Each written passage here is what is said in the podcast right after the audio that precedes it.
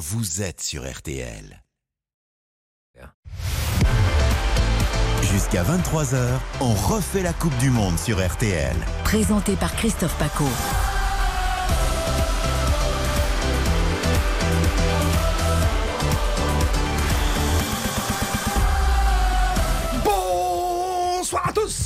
De vous retrouver sur RTL en ce jour historique d'ouverture de la première Coupe du Monde au Moyen-Orient.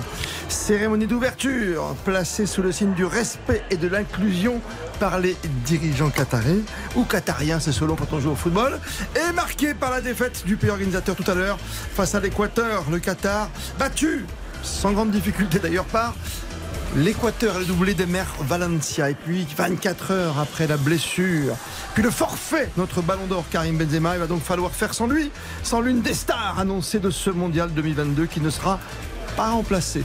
L'impact, l'ambiance, les répercussions sur le groupe France, on en parle avec tous nos envoyés spéciaux ce soir. Nicolas Georgerot, Philippe Sanfourche au plus près des Bleus, Hugo Hamelin également sera avec nous avec Morad Jabari et Mathias Julien à la technique et puis décryptage en studio avec nos grands experts que je salue sans plus tarder. Xavier Domergue. Bonsoir Xavier. Bonsoir Christophe, bonsoir à toutes et à tous. En pleine forme. Bonsoir Christophe. Qu'est-ce que vous êtes heureux, Johan ah, bah, c'est- ah, ah, parce que le bonheur d'un mondial, c'est qu'on redevient enfant tous les 4 ans. Et Baptiste Durieux avec vous en studio. Salut Baptiste. Salut tout le monde. avant l'arrivée après 21h pour parler Europe et Amérique du Sud. Xavier Barret, les spécialistes, et Stéphane Powell. Et puis ce soir, vous allez pouvoir gagner, comme à chaque match de l'équipe de France, le ballon officiel de la Coupe du Monde qui s'appelle C'est bien. Alila, Al-Khila. Al-Khila. Voilà. Qui veut dire, tout simplement, qui veut dire voyage. c'est beau, non? C'est très beau. C'est à gagner, on vous a envie de expliquera tout pendant l'émission. Ce sera d'ici 23h bien sûr. On refait la Coupe du Monde, c'est tous les soirs 20h, 7 jours sur 7, avec du lundi au jeudi. Julien Courbet en master de cérémonie aux côtés de toute l'équipe d'Eric Silvestro tous les soirs.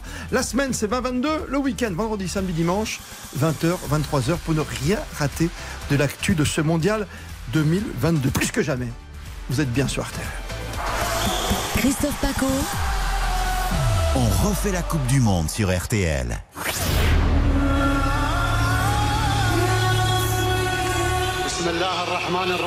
Soyez la bienvenue pour la Coupe du Monde 2022.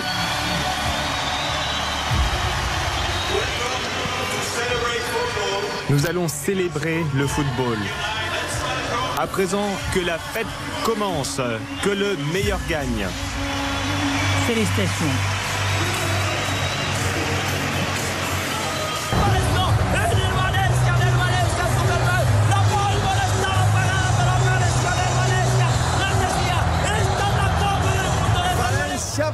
Valencia par deux fois. Ça aurait pu même faire trois.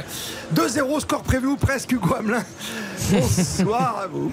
Bonsoir à tous. C'est mieux 2-0 qu'une déculottée, tu vois ce que je veux dire Parce qu'on n'a pas vu un grand Qatar aujourd'hui pour le match Non, d'ouverture à la maison. Effectivement, j'étais dans le stade pour ce match d'ouverture. Faut reconnaître que le Qatar, euh, l'équipe euh, des, Qataris avait une énorme pression sur les épaules, puisque le, match était attendu depuis euh, 12 ans, depuis que le pays avait été euh, nommé. On attendait aussi enfin du football après des mois de critiques. Donc grosse pression pour les Qataris qui ont aligné une défense à 5. Euh, L'Équateur a, plié le match en 30 minutes. Vous l'avez dit, c'est le patron euh, Valencia qui a inscrit un doublé, un penalty, puis une, splendide tête. Effectivement, il avait, euh, il avait marqué un premier but dès la troisième minute, annulé par la VAR pour un hors-jeu minime. On s'est regardé en, en tribune de presse. On a, on a vraiment cru que là, on, on assistait à un nouveau scandale, au premier scandale sportif euh, de cette Coupe du Monde. Mais apparemment, le, le hors-jeu était, était infime, mais était bien euh, réel. Euh, donc voilà, l'Équateur qui s'est ensuite permis de se, se balader tranquillement C'est en vrai, c'est seconde. Pour l'Équateur qui s'est baladé. Euh, c'est le résultat qui va bien ce soir, ce 2 à 0, Xavier Domergue? Ah oui, c'est un résultat qui va très bien en tout cas pour l'Équateur. euh, qui jusque-là, dans son histoire, je crois que c'est sa quatrième phase finale simplement de, de Coupe du Monde. Euh, Ils, ont, ils sont parvenus à sortir une seule fois euh, de, des poules. Euh, C'était en, en 2006, un huitième de finale à l'époque. Et ils avaient entamé effectivement ce mondial par une victoire aussi. Donc espérons que ça leur permette de, de sortir de, de ce groupe. En tout cas, c'était un match qui a manqué de rythme, certes, mais on a vu déjà un grand joueur au rendez-vous, Ener Valencia, qui en est quand même à 39 buts en 76 sélections et qui marche sur l'eau avec Fenerbahçe depuis le début de la saison. 13 buts en 12 matchs de championnat avec le Fener. Je veux dire, c'est voilà, ça, ça, ce sera l'un des grands visages sans doute de ce mondial. C'était pas la peine de forcer cet après-midi pour l'Équateur face au Qatar, Johan Rio. hein. Ouais, et surtout l'Équateur en 2022, c'est quand même match nul contre le Brésil en éliminatoire du mondial. Ils étaient menés 1-0, ils ont eu, ils, ont arraché l'égalisation. Ils ont fait match nul contre l'Argentine également. À la Copa América l'an passé, match nul contre le Brésil. C'est une équipe sérieuse. Et, et- et vraiment, c'était, c'était beau. Tu vois, dès, dès la troisième minute des jeux, déjà il y avait ce but malheureusement refusé. Et euh, pourquoi pas une surprise? On sait jamais. hein. Demain, on verra les deux autres équipes, Sénégal et Pays-Bas. Mais en tout cas, l'Équateur débarque parfaitement. Et je pense que le poids a été trop, trop dur. Euh, c'était trop pesant pour le Qatar. Le Qatar a été inexistant. Le Qatar a complètement foiré. Et là, tu as 12 ans, tu as Oui. 12 ans d'attente. Sportivement, Et- pour l'instant. Ouais, et tu passes complètement à côté. Et, et c'est terrible parce qu'ils ont joué un match chez eux, mais sans le jouer. C'était une équipe fantomatique. Trop, trop de pression. Ça une revendre ouais. peut-être. hein. Euh, Baptiste Durieux, il y a une stat qui va bien, sur le- qui, qui va nous servir ce soir aussi dans le débat. hein. Oui, qui, qui va bien pour nous, moins bien pour le Qatar. C'est la première équipe à s'incliner pour son premier match en tant que pays hôte de la Coupe du Ah Monde.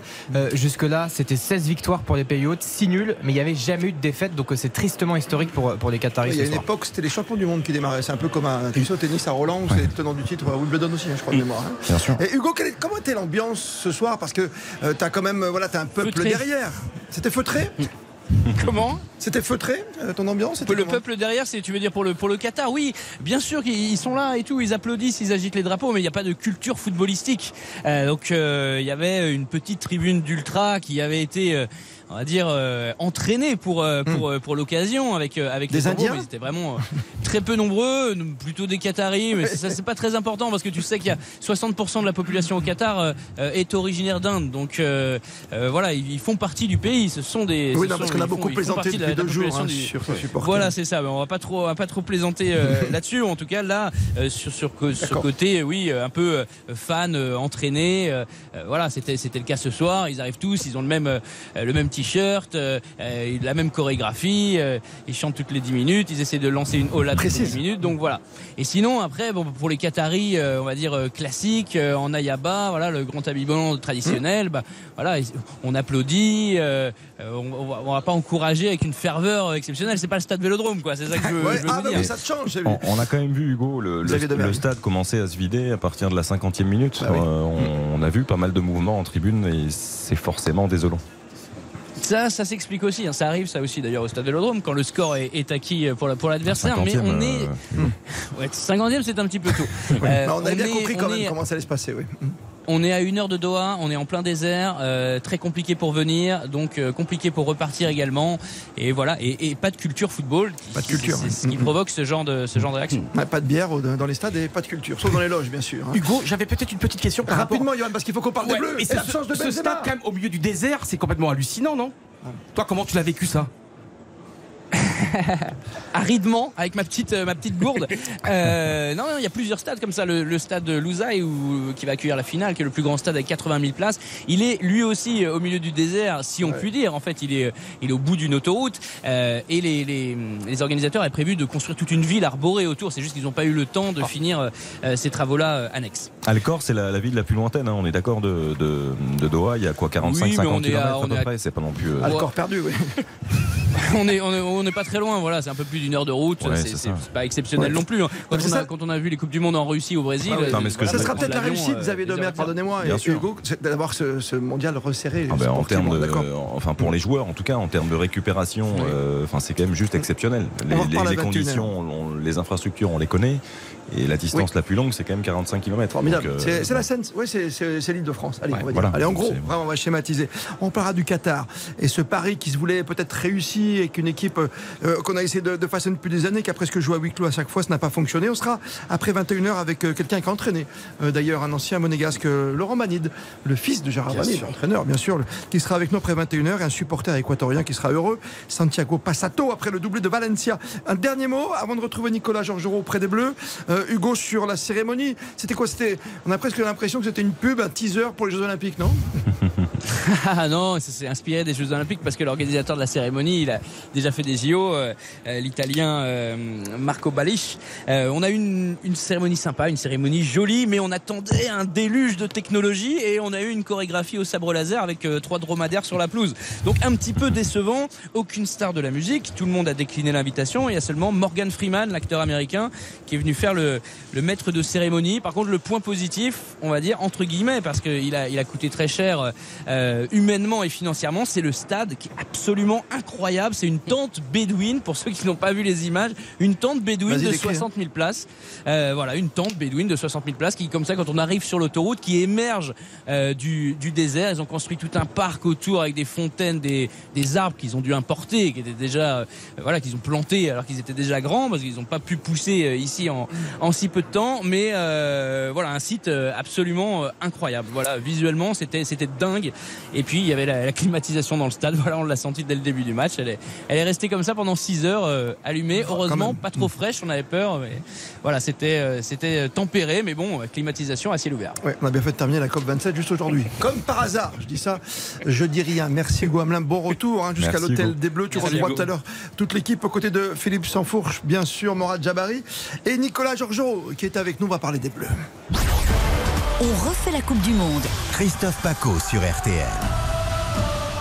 Les grands débats tout à l'heure après 21h. On reviendra sur cette victoire de l'Équateur 2 à 0, match inaugural de cette Coupe du Monde 2022 au Qatar face au pays organisateur. Mais depuis hier, c'est la douche froide dans ce pays très chaud. Nicolas Georgerot, bonsoir. Bonsoir, bonsoir à tous. la vie sans Karim Benzema, ça s'est senti tout de suite? Euh, oui, oui, oui, ça s'est ça s'est senti. C'est vrai que la, soirée a été euh, bah, une soirée cauchemar pour euh, pour l'équipe de France et et dès ce matin euh, déjà euh, de la part du, du staff euh, dans des petits échanges informels, il y avait déjà un discours mobilisateur, un discours pour vraiment se focaliser sur l'Australie, ne pas ressasser, ne pas être dans tous les événements qui se sont passés à la fois depuis ces dernières heures avec Karim Benzema, mais aussi ces derniers jours avec les différents forfaits, éviter de, de cogiter au, au maximum. Karim Benzema a, a quitté très tôt ce matin le, le camp de base de, l'équipe de France, euh, direction euh, l'Espagne, et euh, il a même croisé très peu de monde. hein. Il en a croisé quelques-uns hier soir, mais certains étaient déjà dans leur, chambre parce qu'il est sorti vers minuit 20 de la clinique Aspetar ici à, à où il a passé cette, cette IRM et une partie des, des examens. Euh, mais donc voilà, une, une- une- un, départ de, de Benzema, j'ai presque envie de dire en, en catimini. Euh, des fois, les ces joueurs qui sont blessés restaient euh, déjeuner Hmm. avant de quitter euh, le groupe et de, et de repartir.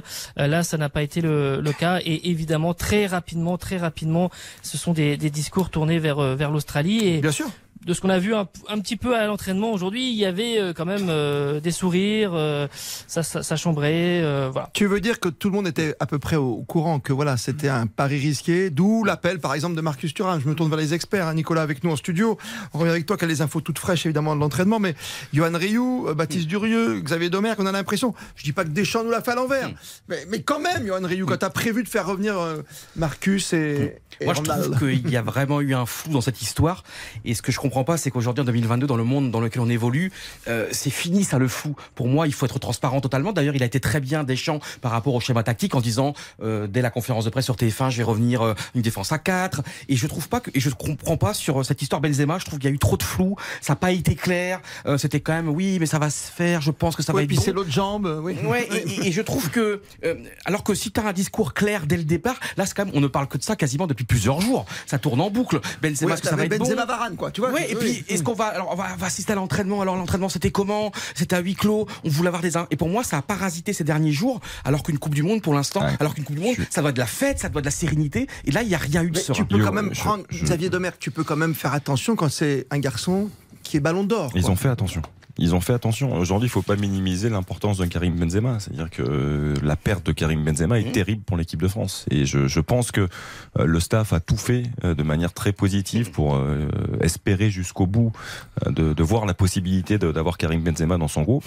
Effectivement, le choix de Marcus Thuram n'est pas anodin parce que tu choisis un joueur qui désormais est numéro 9 parce qu'à Gladbach, Marcus Thuram maintenant n'est plus un joueur de couloir, il joue vraiment numéro Et 9. il Donc c'est un choix forcément fort et, et assez certain. Après, euh, je pense qu'ils ont été bons. J'ai vu beaucoup de critiques, moi, émaner de, de, de la mauvaise gestion de Karim Benzema. Il y a eu un protocole à respecter. Ils ont, ils étaient aux petits soins depuis le début. Alors effectivement, nous, ça nous a un petit peu peut-être agacé d'entendre euh, ces discours quotidiens, mais il faut le comprendre. C'est Karim Benzema. Il y, a, il y a Thuram. deux problèmes. il y a, Nicolas il y a deux problèmes dans, dans ce qui s'est déroulé depuis maintenant euh, trois semaines à mois. Euh, le premier, c'est que derrière le mot gêne, fatigue, finalement, on n'a pas posé de C'est une contracture. quoi. un diagnostic très très clair en fait, euh, et on n'a pas euh, dit clairement euh, les choses. Et pourquoi Et ça, c'est le deuxième qui arrive. C'est tout simplement parce qu'il n'y a pas eu d'examen. Il n'y a pas Ouais. eu d'examen. Alors c'est là il y L'examen, tu le fais après la blessure, effectivement, la hier soir. volonté ouais, ouais. Est-ce que c'est à la volonté du joueur ou est-ce que il y a eu un manquement euh, là-dessus? Parce que le, le, le- Ah. sa blessure au quadriceps euh, de la cuisse gauche était apparue euh, toute fin octobre, mais euh, qui n'était pas euh, la blessure de ces euh, trois dernières semaines.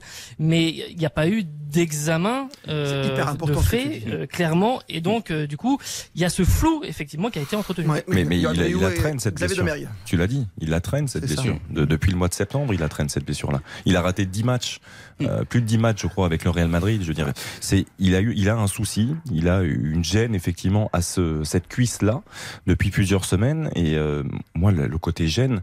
En fait, il faut poser des mots sur, sur, sur ce terme-là. Mais tu sais ce qui il, a- avait une contracture, simplement. Et aujourd'hui, euh, la contracture a été compensée et a fait qu'une autre partie de sa cuisse, en l'occurrence le quadriceps, a lâché. Il y a toujours ces histoires de Alors, compensation. alors on va préciser les choses, c'est qu'il y a eu, il y a eu euh, euh, même hier soir, il y avait là aussi euh, ce côté mystérieux sur sur la cuisse, mais euh, au, dire de, de Didier Deschamps, euh, qui le confirmait aujourd'hui sur sur TF1, c'est que la, la blessure qu'il avait euh, aux ischios, euh, qui l'embêtait depuis trois semaines, un mois, était sur la cuisse droite, alors que c'est le quadriceps gauche euh, qui a lâché euh, hier, Mm. et que c'était une une blessure qui datait donc de de, Voilà. de, de fin octobre. Donc en fait, il y a eu il y a deux zones différentes. En septembre, il y avait le genou quand Ouais. il avait dû sortir face au Celtic Glasgow, Mm. mais donc là, cette blessure là de ces trois semaines, un mois, donc c'est pas une rechute sur les ischios, mais qui était sur la jambe droite, Ouais. et même le genou était un petit peu douloureux. Mais effectivement, il y a eu le phénomène de compensation, pas sur la même zone, mais euh, mais c'est comme ça qu'il qu'il s'est blessé. Yohan Ryu? Alors, y a la, C'est y a très la- important ce que dit Nico, surtout sur le fait qu'on ne sait pas pourquoi ou qui n'a pas décidé de faire de radio Ouais. avant. Vas-y. Et je pense aussi que même il a donné une interview Karim Benzema à Joan Mikou il y a, il y a quelques jours pour la chaîne Mm. de l'équipe.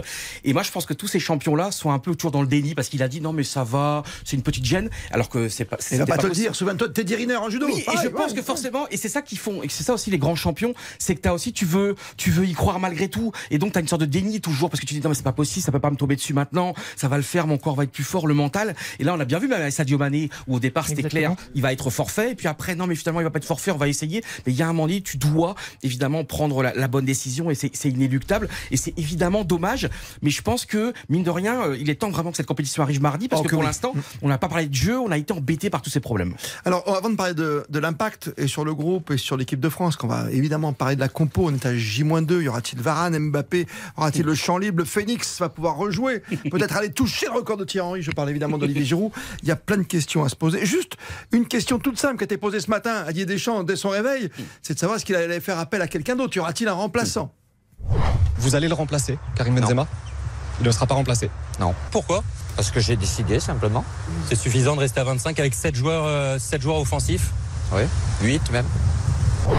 Ah, Il en trouve 8. donc le Loris est un attaquant. D'ailleurs, question pour Nicolas. Georgerot. Oui, le- Durieux. le- quand il, euh, Didier Deschamps dit 8, Verretou. 8e attaquant, on, on parle de, de qui? En huitième joueur offensif. Ben, je Moi, moi, pour moi, c'est Verretou. Oui, considère huitième, que 8 même. Gendouzi ouais, Non, mais tu fais ce que tu veux, tu dis ce que tu c'est veux. c'est forcément c'est- oui non mais c'est forcément sur le euh, comment dire effectivement en allant chercher sur le milieu mais euh, euh, là après je vois pas qui euh, enfin ou alors euh, Rabiot euh, voilà peut-être Ah oui, oui, sur une non, mais il joue sur les mots. Tu sentais qu'il était énervé Mais- par rapport à cette question. de mais, toute façon. mais oui, mais oui, mais alors c'est sûr qu'après euh, le problème de rappeler quelqu'un, euh, là il y a aussi le, le timing, c'est-à-dire que là maintenant on est à 48 Ouais, t'as enfin, d'air qui est en vacances à 10 et- km. Hein. Et là, et là, et là, donc euh, tu, tu fais, il faut, il faut l'accueillir, faut, tu- Ouais. il faut s'occuper de lui, il faut. Enfin voilà, il y a, il y a quelque chose. Là, t'es plus là-dedans. Là, tu as. Non, mais demain, J-1, il avait prévu. Conférence de presse euh, euh, officielle et tu es engagé vraiment dans la dernière ligne droite euh, de ta préparation du, du match avec, on le rappelle, un, un effectif qui, euh, en partie inexpérimenté et, et- et jeune et qui fait sa première euh, compétition internationale. Ouais, puis on peut toujours appeler quelqu'un demain, on sait jamais. Là, non, mais là, jusqu'à demain soir. On est D'accord. Selon le règlement de la FIFA, on va revenir sur l'impact au sein de l'équipe de France avec ses coéquipiers qui sont exprimés tout à l'heure à vos côtés. Nicolas Georgerot en conférence de presse et Konaté Kamavinga, son copain à Madrid. Et puis l'impact quand même sur le groupe France avec le sélectionneur Didier Deschamps. On en parle jusqu'à 20 21h, c'est l'actu des Bleus. Comme tous les soirs, 20h, on refait la Coupe du Monde. Christophe Paco. On refait la Coupe du Monde sur RTL. On refait la Coupe du Monde. Christophe Paco sur RTL. Pas de remplaçant chez les Bleus après le départ. Retour à la maison pour Karim Benzema, notre ballon d'or. Quelle équipe dans deux jours? On en reparle dans trois minutes avec vous, Nicolas Georgerot, l'un de nos envoyés spéciaux au Qatar. En Paris, euh, tout le monde avait joué 2-0, visiblement, c'était le score du jour. Tu as joué ça Je sais ça avait deux Ouais, matchs j'avais mis 2-0. 2-0, ouais. Voilà pour le plaisir de l'Équateur, on le rappelle, vainqueur 2 à 0. Euh, face au Qatar, le doublé de Valencia. Demain, attention, dans l'ordre, 14h et 17h, les matchs de l'après-midi. 14h, Sénégal. Pays-Bas. La cote est à 7 pour le Sénégal, c'est logique puisque les Pays-Bas sont favoris à 1,52. Le nul à 4,10. Johan Rio. Alors Christophe, je fais un my match. Oui. Victoire des Pays-Bas exactement par deux buts d'écart. Le Mhm. Sénégal ouvre le score, match nul à la mi-temps et Gakpo, le petit génie qui marque. Tout ça, ça fait une cote à 90 contre 1.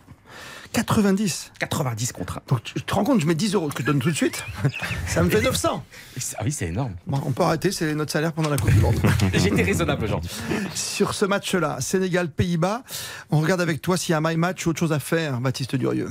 Alors, euh, moi, c'est Angleterre-Iran surtout. Ah, tu fais que toi- t'en fais qu'un toi Ah, moi, j'en fais Ah, qu'un c'est seul. à chacun. Ah, mais tu un veux chacun. chacun On s'est répartis Ah, la mais non. Ah, mais La- moi, j'aime pas de ça. 17h pour Johan et Oh l'affiche de non. 14h Voilà, Angleterre comme ça, Iran c'est clair, c'est. Baptiste. Plein de choses à vous proposer. Les Sri. Lions, entrée en compétition on va jouer la victoire par au moins 4 buts d'écart sans faire euh, injure à l'Iran. Je pense que l'Angleterre, surtout en phase de poule, euh, va être complètement déchaînée, notamment d'un point de vue offensif. Euh, deux buts ou plus pour Harry Kane, capitaine et numéro 9 fantastique de cette équipe d'Angleterre. Ah, tu m'as doublé sur toi déjà, minimum, tu veux dire Exactement. Hmm. Et ça marchera s'il fait tripler. La cote est à 5,30. C'était euh, 7,25 pour la victoire par au moins 4 buts d'écart. Et puis le but sur penalty également, qui est cadeau, 3,85 chez Winamax. 10 euros de, de misée, 38,50 5 euros de gagné. jamais. Arrête les maths, tu n'as pas eu de bac avec le maths. Donc ça n'existait pas chez toi. Absolument. Bac S? Bac S. Non, bac ES, ah, euh, chers amis. Ça, c'est celui qu'on lui a donné, quoi, finalement. Économique et sociale. Et je vous donne pour conclure la cote de cette Angleterre-Iran. C'est à vous de jouer. 1,30 pour l'Angleterre, logique. Moi, j'ai peut-être joué l'Iran parce que c'est à 13. Hein, c'est un chiffre qui peut porter oh, bonheur dans certains pays. Une fois, j'étais dans un hôtel avec une chambre très, je ne savais même pas que ça existait. Enfin bon, euh, 13 donc pour l'Iran, l'Angleterre 1,30, le match nul. Pas mal le match nul, on ne sait jamais. 5 5 euros, tu gagnes 50. Merci pour ces pronos. Demain, 14h, Angleterre-Iran. Et donc, Sénégal. Pays-Bas, ce sera à 17h et à 20h, le match du soir sur Artel, avec toute la bande d'Éric Silvestro et Julien Courbet, ce sera USA, Pays de Galles. Christophe Paco. On refait la Coupe du Monde sur RTL. Moins 2 juste avant notre entrée à nous, après celle du Qatar qui est tombée face à l'Équateur. Les Équatoriens de Valencia, Emer Valencia, de l'attaquant de Fenerbahçe, donc 2 à 0. Euh, Dans 48 heures, c'est nous, sans Benzema, peut-être avec Varane. Quel schéma de jeu Pas d'affolement non plus. C'est l'Australie, Mbappé tout seul devant pour faire la star. Giroud, le retour. Le Phoenix, il y a plein de choses à dire. J'aimerais qu'on conclue quand même sur le, le fait qu'il n'y ait pas de remplaçant. Euh, on est d'accord parce que tu as l'impression que tu rames c'était fait à, à l'avance. C'est vrai, Johan C'est- tout était prévu. Je dis pas qu'il nous a menti, des gens qui nous l'ont fait à l'envers, mais quand même, tu as ce sentiment-là. Moi, Christophe, j'aurais vraiment pris un 26e homme parce qu'on a la possibilité, donc pourquoi ne pas l'utiliser? Et en plus, on va jouer peut-être avec un système en 4-2-3-1 avec quand même quatre offensifs, peut-être Mbappé, Griezmann, Dembélé, Giroud. Donc peut-être tu auras besoin de, Wow. de, de, de, de renforts, Avec des de, changements.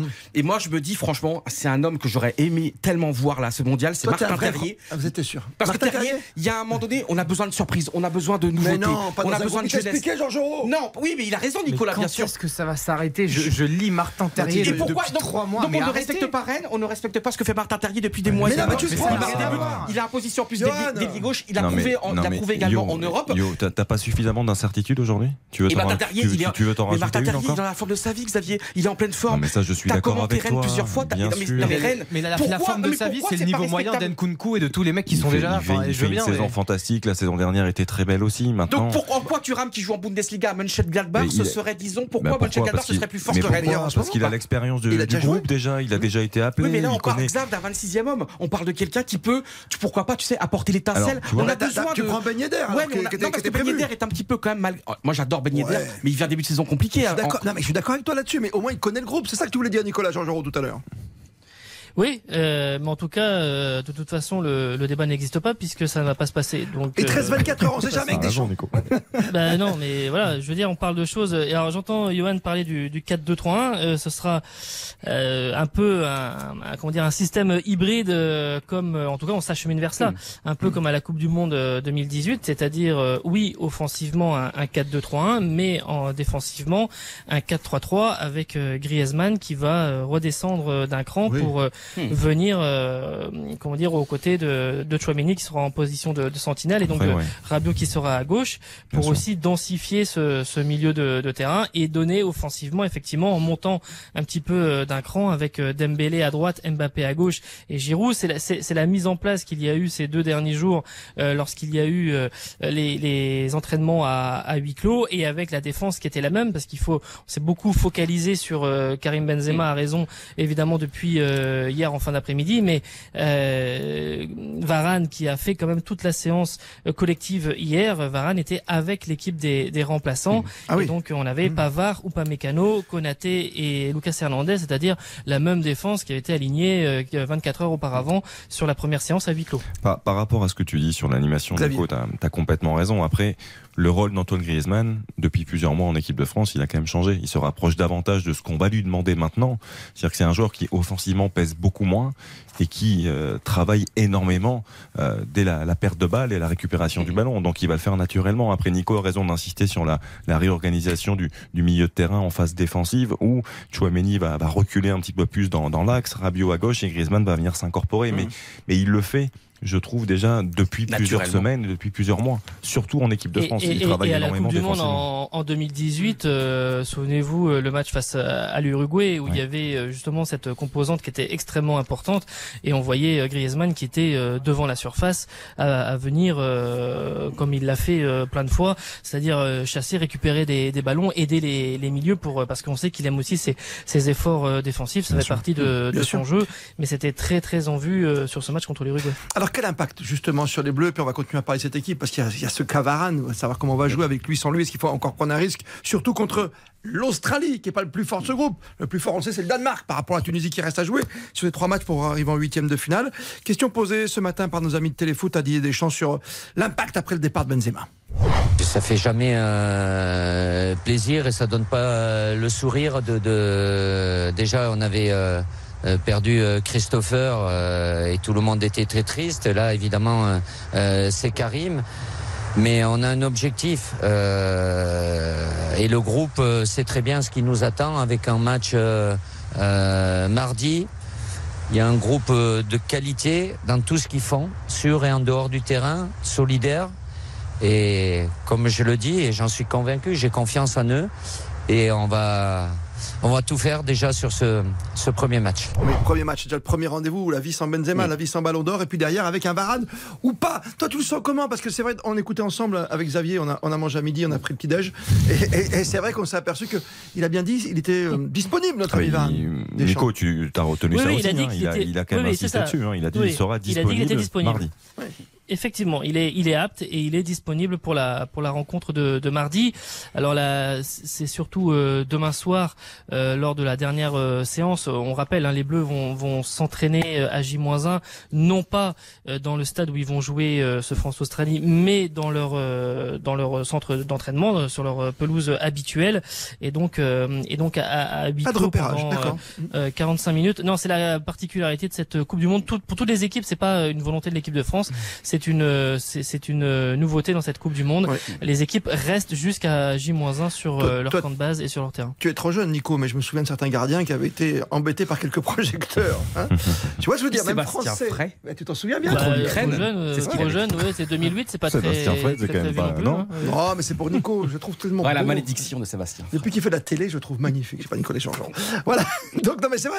Moi, je comprends pas qu'on n'avait pas repéré un tout petit peu. Totalement d'accord avec Ah, toi. d'accord, non mais c'est important. En plus, on Ah sait très bien les repères pourquoi d'ailleurs on gagne beaucoup plus à domicile qu'à l'extérieur, parce qu'il y a des repères, on arrive même à jouer les yeux fermés. Après, et je Nicolas comprends pas dit, que pour une euh, Coupe du Monde, on n'aille pas à 24 heures avant, ça existe depuis la nuit des temps. Je comprends pas qu'on change, Ouais, surtout pour une Coupe du Monde. Yo, Nicolas dit, c'est c'est la nouveauté. Je veux dire, toutes mais- les équipes sont logées de la même enseigne. Il y a pas, voilà, Mm. c'est comme ça. Il faut s'adapter. Il faut beaucoup s'adapter. Oui. Konaté a dit ça, se- ça, me, ça me fait ni chaud ni froid. Bah oui. Euh, D'accord. ça, voilà. Ben justement, tiens, Konaté, euh, il va peut-être jouer ou pas? Donc ça, c'est des questions qu'on peut se poser. Oui, lui, c'est sûr. C'est Varane qui est plus en avec Ah bah. Pour l'instant, les deux Ouais. charnières, donc la, la, la charnière qui Ouais. est alignée, c'est Konaté ou Pamecano, deux joueurs qui ont diffusé, qui ont fait euh, quatre saisons ensemble à Leipzig entre 2017 et, Pas et mal. 2021. Euh, et donc voilà, et qui en plus, euh, au-delà d'avoir joué ensemble, sont extrêmement proches. Ils sont, euh, c'est vraiment de, deux copains, deux potes.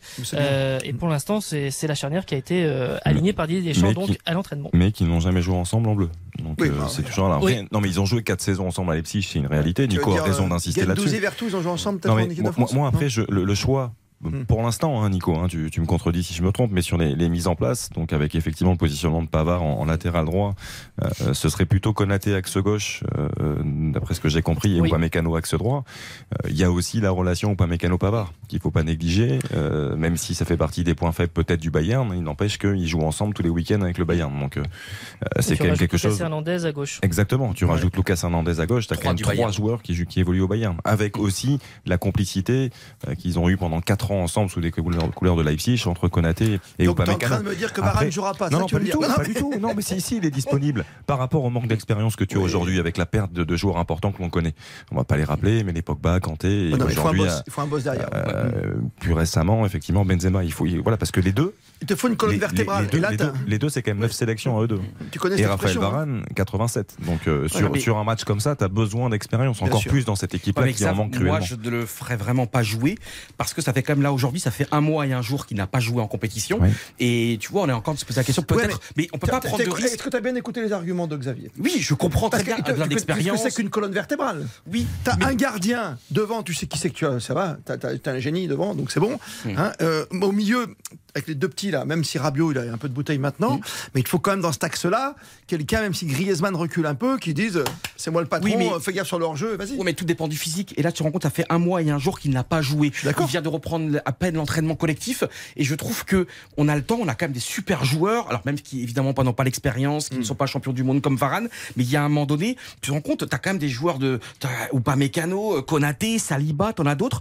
Et je trouve surtout pourquoi tu risques Varane là de le faire blesser euh, alors que t'as d'autres joueurs. C'est pas un match, et Oui, c'est pas un match définitif. Et surtout, c'est qu'il est pas physiquement, comment dire, euh, il pas le première. Tu as vu le Qatar, on va pas comparer le Qatar, mais c'est une première. Cette, défense là, il y a, il y a- il y a énormément de, de possibilités, indépendamment du fait que euh, Didier Deschamps considère que Koundé aujourd'hui est euh, dans cette dans cette compétition là est euh, latéral euh, droit et que Lucas Hernandez est, est latéral euh, gauche. Mais Hmm. euh, Koundé, euh, il joue axe droit en défense avec euh, le Barça. Ah oui. Euh, Lucas Hernandez, on l'a rappelé, euh, il est dans l'axe euh, des fois avec euh, Pavard au, au, au Bayern. Et donc après, vous, quand vous rajoutez euh, Saliba ou Pamecano, ou Pamecano, il a joué euh, à, à droite, mais il a aussi dépanné à gauche. Saliba, quand il était à Nice, il a joué quasiment une moitié de saison à, à gauche. Enfin bref, je veux Mm. dire, il y a des associations, il y a de très nombreuses associations possibles. Varane Mm. ou pas. Maintenant, c'est vrai qu'à partir du moment où il considère que Lucas Hernandez est latéral gauche et que Koundé est latéral droit, derrière, ça se resserre sur euh, Upamecano et Konaté. Après, par rapport à Lucas Hernandez, il faut quand même rappeler que lui aussi n'a pas été épargné par les blessures. Il a été blessé quand même de longues semaines. Il est revenu sur les trois derniers matchs avec le Bayern et sur ces trois matchs-là, il était latéral gauche. Donc c'est-à-dire que il est plus considéré aujourd'hui Oui, comme un axial gauche, mais, Mais il peut glisser. euh, ces repères-là à gauche, il les a et il les a à long terme. Enfin, il y a, ça remonte, mais il y a aussi à court terme. C'est-à-dire que là, les trois derniers matchs avec le Bayern, il a joué dans ce rôle-là. Mmh. Non mais Christophe, on parle quand même par exemple de William Saliba. Euh, alors certes, il y a une différence entre jouer en club et jouer en sélection, l'expérience et tout. Mais William Saliba, il vole quand même avec Arsenal. Arsenal est en tête de la première ligue. Il est titulaire indiscutable. Il est excellent. Et donc ça veut dire, je pense pas qu'il va Il a devenir pas 36 mauvais. sélections, mon garçon. Ouais. Hein Non, non, là, mais on là- parle là où je te entre- rejoins par Entre un rapport à Valérane qui est pas à 100% et un Saliba Là- qui marche sur l'autre depuis trois mois. Là où je te rejoins par rapport à Saliba, c'est qu'il m'a quand même semblé lors des derniers rassemblements que Didier Deschamps avait vraiment confiance en lui. C'est-à-dire que Nico, tu me contredis aussi si je si, si je dis une erreur, mais Tu peux y Va- aller. Varane s'était blessé. C'est lui qui était rentré. Ce n'est pas anodin de faire rentrer Saliba. Saliba a Très eu juste. beaucoup de temps de Très, jeu très sur les derniers rassemblements. Donc effectivement, ça, ça peut paraître surprenant. Euh, ce que l'on voit nous, de l'extérieur, c'est ce que évoquait Nico très justement, c'est la, la, complicité des deux, euh, Konaté ou Pamecano, l'ancienne complicité à Leipzig et, et, le côté Bayern un peu de cette défense. Ce qui, fait, ce qui doit faire plaisir à Deschamps qui nous écoute comme tous les soirs à cette heure-ci. il écoute pas tout de suite au début à 20h03, mais vers 40 il est avec nous et il dit je vais voir si les médias français sont quand même positifs, c'est qu'on est passé bah, il sur écoute le dans match. sa chambre parce qu'il est 22h40 donc il écoute C'est pour ça que j'ai avant de faire dodo lit, parce que dans sa chambre. c'est soupe, hein, les pâtes on connaît le régime. Donc là, là il écoute, tu vois, Guy Stéphane tranquille et il se dit tiens RTL, tu vois, ils sont déjà dans le match, de- voilà, d'après, c'est-à-dire le vrai qui arrive, l'Australie, comment on va jouer. Alors justement, on va conclure quand même sur le fait que nous n'aurons pas Karim Benzema, c'est quand même le Ballon d'Or, c'est pas la seule star qui va manquer à cette Coupe du Monde. Deux réactions que tu as pu recueillir aujourd'hui, Nicolas, c'est intéressant de les entendre. Notamment, on vient de parler longuement de Konaté, Ibrahima Konaté. On va voir euh, quel impact, encore une fois, hein, sur le groupe France, l'absence de Karim Benzema. C'est sûr que les blessures, euh, c'est pas quelque chose de facile à accepter. Après, comme on a pu le voir dans chaque nation euh, aujourd'hui dans cette compétition, il y a eu beaucoup de blessés. Maintenant, c'est vrai que l'équipe de France, euh, on en a beaucoup, surtout euh, des grands cadres. Maintenant, c'est clair que ça peut nous impacter, mais nos objectifs euh, restent les mêmes. Et je pense qu'on a des joueurs aujourd'hui qui ont beaucoup de qualités. On va devoir faire avec. Et moi, j'ai confiance en nos qualités, en notre équipe. Et maintenant, il va falloir tout donner sur le terrain pour pouvoir atteindre nos objectifs. Prendre match après match et non pas penser directement au carré final ou quoi que ce soit, parce que c'est très très loin ça encore. Christophe Paco. On refait la Coupe du Monde sur RTL. Et sur ce dossier, Karim Benzema parti au petit matin des potes rominés visiblement du Qatar par une porte dérobée. Il a eu le temps de saluer. Tu nous disais Nicolas Non tout pas, par, par- non, pas par une porte Non, dérobée. mais c'était une expression. mais, mais parti tôt, oui, Parti mais pas tôt. par une porte dérobée. Non, mais il n'a pas déjeuné, tu vois, il n'est pas resté un peu avec, avec la, le- la grande tournée Il d'adieu. s'est quoi. pas éternisé. Voilà. Joli, Nico. J'y crois. Tu as, tu as retrouvé Eduardo Camavinga, qui évidemment est au Real depuis deux ans, aux côtés de, de Karim Benzema. Ça a dû lui faire tout bizarre. Euh, voilà, lui, c'est vraiment intéressant de connaître son, avis sur cette absence ô combien importante. Eduardo Camavinga. On a énormément de, gros joueurs euh, aussi dans l'effectif. Il y a, d'autres leaders aussi dans, l'effectif. Donc je dirais pas qu'on va revoir euh, nos objectifs à la baisse. Certes c'est un coup dur, mais on va pas rester sur ça. On va on va continuer à, se battre avec euh, le gros effectif qu'on a quand même aussi. Moi je regarde pas forcément ce que disent les autres. Si les autres pensent qu'on fait moins peur, bah ça c'est leur problème. C'est pas pas le nôtre tout simplement. Nous, on est concentré sur l'Australie. L'entraînement, euh, Camavinga, tu, tu nous disais qu'il a été un petit peu gêné, non? Ménagé. Il a été ménagé. Il n'a pas euh, participé à la, à la séance euh, sans, sans inquiétude particulière. euh, voilà, mais il est resté au- aux soins et donc euh, il y avait les 24 autres euh, joueurs qui étaient euh, aujourd'hui sur dans une séance très très légère hein, avec euh, l'échauffement, un travail de, de passe euh, en cinq groupes. Il y a eu un, un, un taureau, un exercice euh, au milieu de, de terrain. Et puis après, pour terminer, une, une séance de frappe avec euh, notamment euh, c'était Deschamps qui était à la passe, qui était euh, sur la ligne de but, qui envoyait les ballons. Et le, le but était de Ils aiment ça. frapper en dehors de la de la surface. Euh, Il y avait les, il y avait Mbappé, il y avait Griezmann, Gendouzi euh, euh, et, et d'autres comme Dembélé ou Giroud ou Coman. Alors, euh, on se faisait la réflexion nous de la tribune de presse que sur les 20 ou 30 premières frappes, il n'y en a pas beaucoup qui sont allés dans le dans le but, qui étaient gardés euh, Mince, tour à tour par Mandanda un peu leur et- métier. et, et l'art. Areola. Et donc, on se regardait, on disait, il faudrait quand même en mettre quelques-uns. Et puis, c'était juste histoire de régler la mire. Après, je vous, Ah. vous assure, il y a eu quelques belles frappes, notamment de, de Giroud sous la barre, euh, Griezmann aussi très juste, ou Mbappé. Bref, et tout ça en chambrant le, le sélectionneur Didier Deschamps. euh, bon, il y avait des, il y avait des, tout à l'heure, je parlais de, de ses sourires et que ça, ça chambrait. et C'était Bah, vraiment à un ce moment-là, il y avait un peu de, un peu de, un moment plus heureux que ce qui s'était passé ces dernières heures. Ça fait du bien pour oublier. Ça me rappelle un tout, tout petit aparté parce qu'on avait l'habitude avec euh, Nico, avec Philippe, avec toute l'équipe de Christian Olivier de faire des émissions une fois par mois dans les clubs. Et quand tu allais dans certains clubs, dans les exercices comme ça, tirer sur la barre ou autre pour s'amuser, t'en avais certains qui étaient vraiment mauvais, je vais pas citer d'équipe. et à l'époque, j'étais allé faire Monaco et à Monaco, t'avais quand même Sonny Anderson, Trezeguet et Henry. Fantastique. Et ça touchait un peu la barre. Voilà. non mais c'est vrai. Bah, nous, on fait un jeu dans les couloirs hein, depuis, depuis Ça quelques heures. pas. Et bien pour l'instant, on y est... Xavier y arrive et j'y arrive pas. Toi, t'es grosse lucarne. Non, j'ai tiré Les autres 10 sont mètres à toiles côté. d'araignée au niveau de la lucarne, et toi, t'es grosse lucarne. mais Christophe, je voulais te dire un truc. Moi, je refuse totalement de tomber dans la sinistrose. Euh, Il y a un moment donné, tu vois, on n'est pas le Qatar en sélection, on est un grand pays. Et là, je me dis, Tu sais que on a- j'allais te poser une question là. Ah, parce que c'est Mais justement, c'était déjà lancé. Mais je t'ai déjà lancé. Putain, je me dis, Donc, Christophe, Johan, ça veut dire que que c'est pas la peine de s'affoler, c'est que l'Australie. Alors évidemment, Benzema est un, est un joueur unique, extraordinaire. Mais regarde, je pense aussi au Sénégal qui n'a pas mané, le, les Pays-Bas avec Depay qui n'a pas joué de plusieurs, plusieurs semaines, qui va qui jouera pas demain, Lukaku qui va rater peut-être les deux premiers matchs avec la Belgique. Voilà, on a quand même. Non, mais il y a un moment donné, il faut juste euh, être lucide. On a Mbappé. Mbappé, il attend ça depuis des, des- des années d'être le seul patron. Après, il y a Giroud qui est formidable avec le Milan depuis des mois et des mois. Il y a Dembélé qui est formidable avec le Barça depuis début de saison. On a Griezmann qui a toujours le cœur, euh, il a un coq gravé dans son cœur. Et je me dis, attends, on va, on va stresser. Alors oui, on n'a pas Benzema, oui, c'est terrible. Oui, on n'a pas Nkunku, c'est terrible.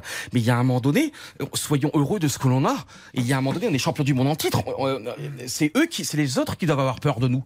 Alors oui, il y a pas des, il y a eu des problèmes, mais je pense qu'il y a aussi une blessure comme ça, ça doit faire souder tout le monde. Oui, regarde, euh, moi si j'étais joueur d'équipe de France, oui, on a tout contre nous. Oui, euh, il n'y a pas la confiance. Non, mais on n'a pas traîné au moins. On n'a pas traîné comme avec les Viera ou avec la crise oui. de Zidane. Quoi, et surtout, c'est qu'il y a un moment donné, tu dois te resserrer, tu dois souder tout ça, et être plus fort que tout, être même. Moi, je trouve que c'est un extraordinaire argument de justement pour aller plus haut, pour aller plus loin, en, en a- en allant plus loin que la malédiction. Et moi, je pense que franchement, arrêtons d'être dans cette tristesse, de se dire merde et tout. Non, on on est l'équipe de. France. T'as remarqué. Xavier On et est- Nicolas en studio et Baptiste, il a le drapeau bleu blanc rouge derrière, Johan Ouais. Rioux qui flotte depuis Ah, tout à c'est vrai, en plus. C'est assez magique. Tu veux Mais- faire une story, vas-y, tu comprends l'enthousiasme. On dirait un meeting. mais là, c'est- mais C'est un meeting. Mais Tu vois, un hologramme de certaines personnes.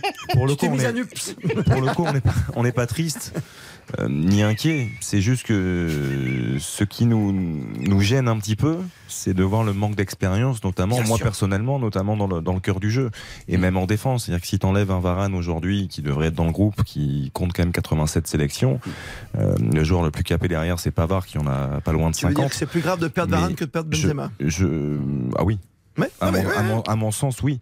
Euh, Benzema est un joueur fantastique. Euh, bien sûr qu'il va manquer à l'équipe de France. Euh, ça, c'est indéniable. Maintenant, pour l'équilibre, et Dieu sait que l'équilibre est important dans, dans un collectif, euh, Varane est capital. Et qui plus est par rapport au manque d'expérience au milieu de terrain. Parce qu'au milieu de terrain, Nico, quand on regarde quand même, Adrien Rabiot fait figure de, de joueur le plus expérimenté avec 29 Ouais. sélections.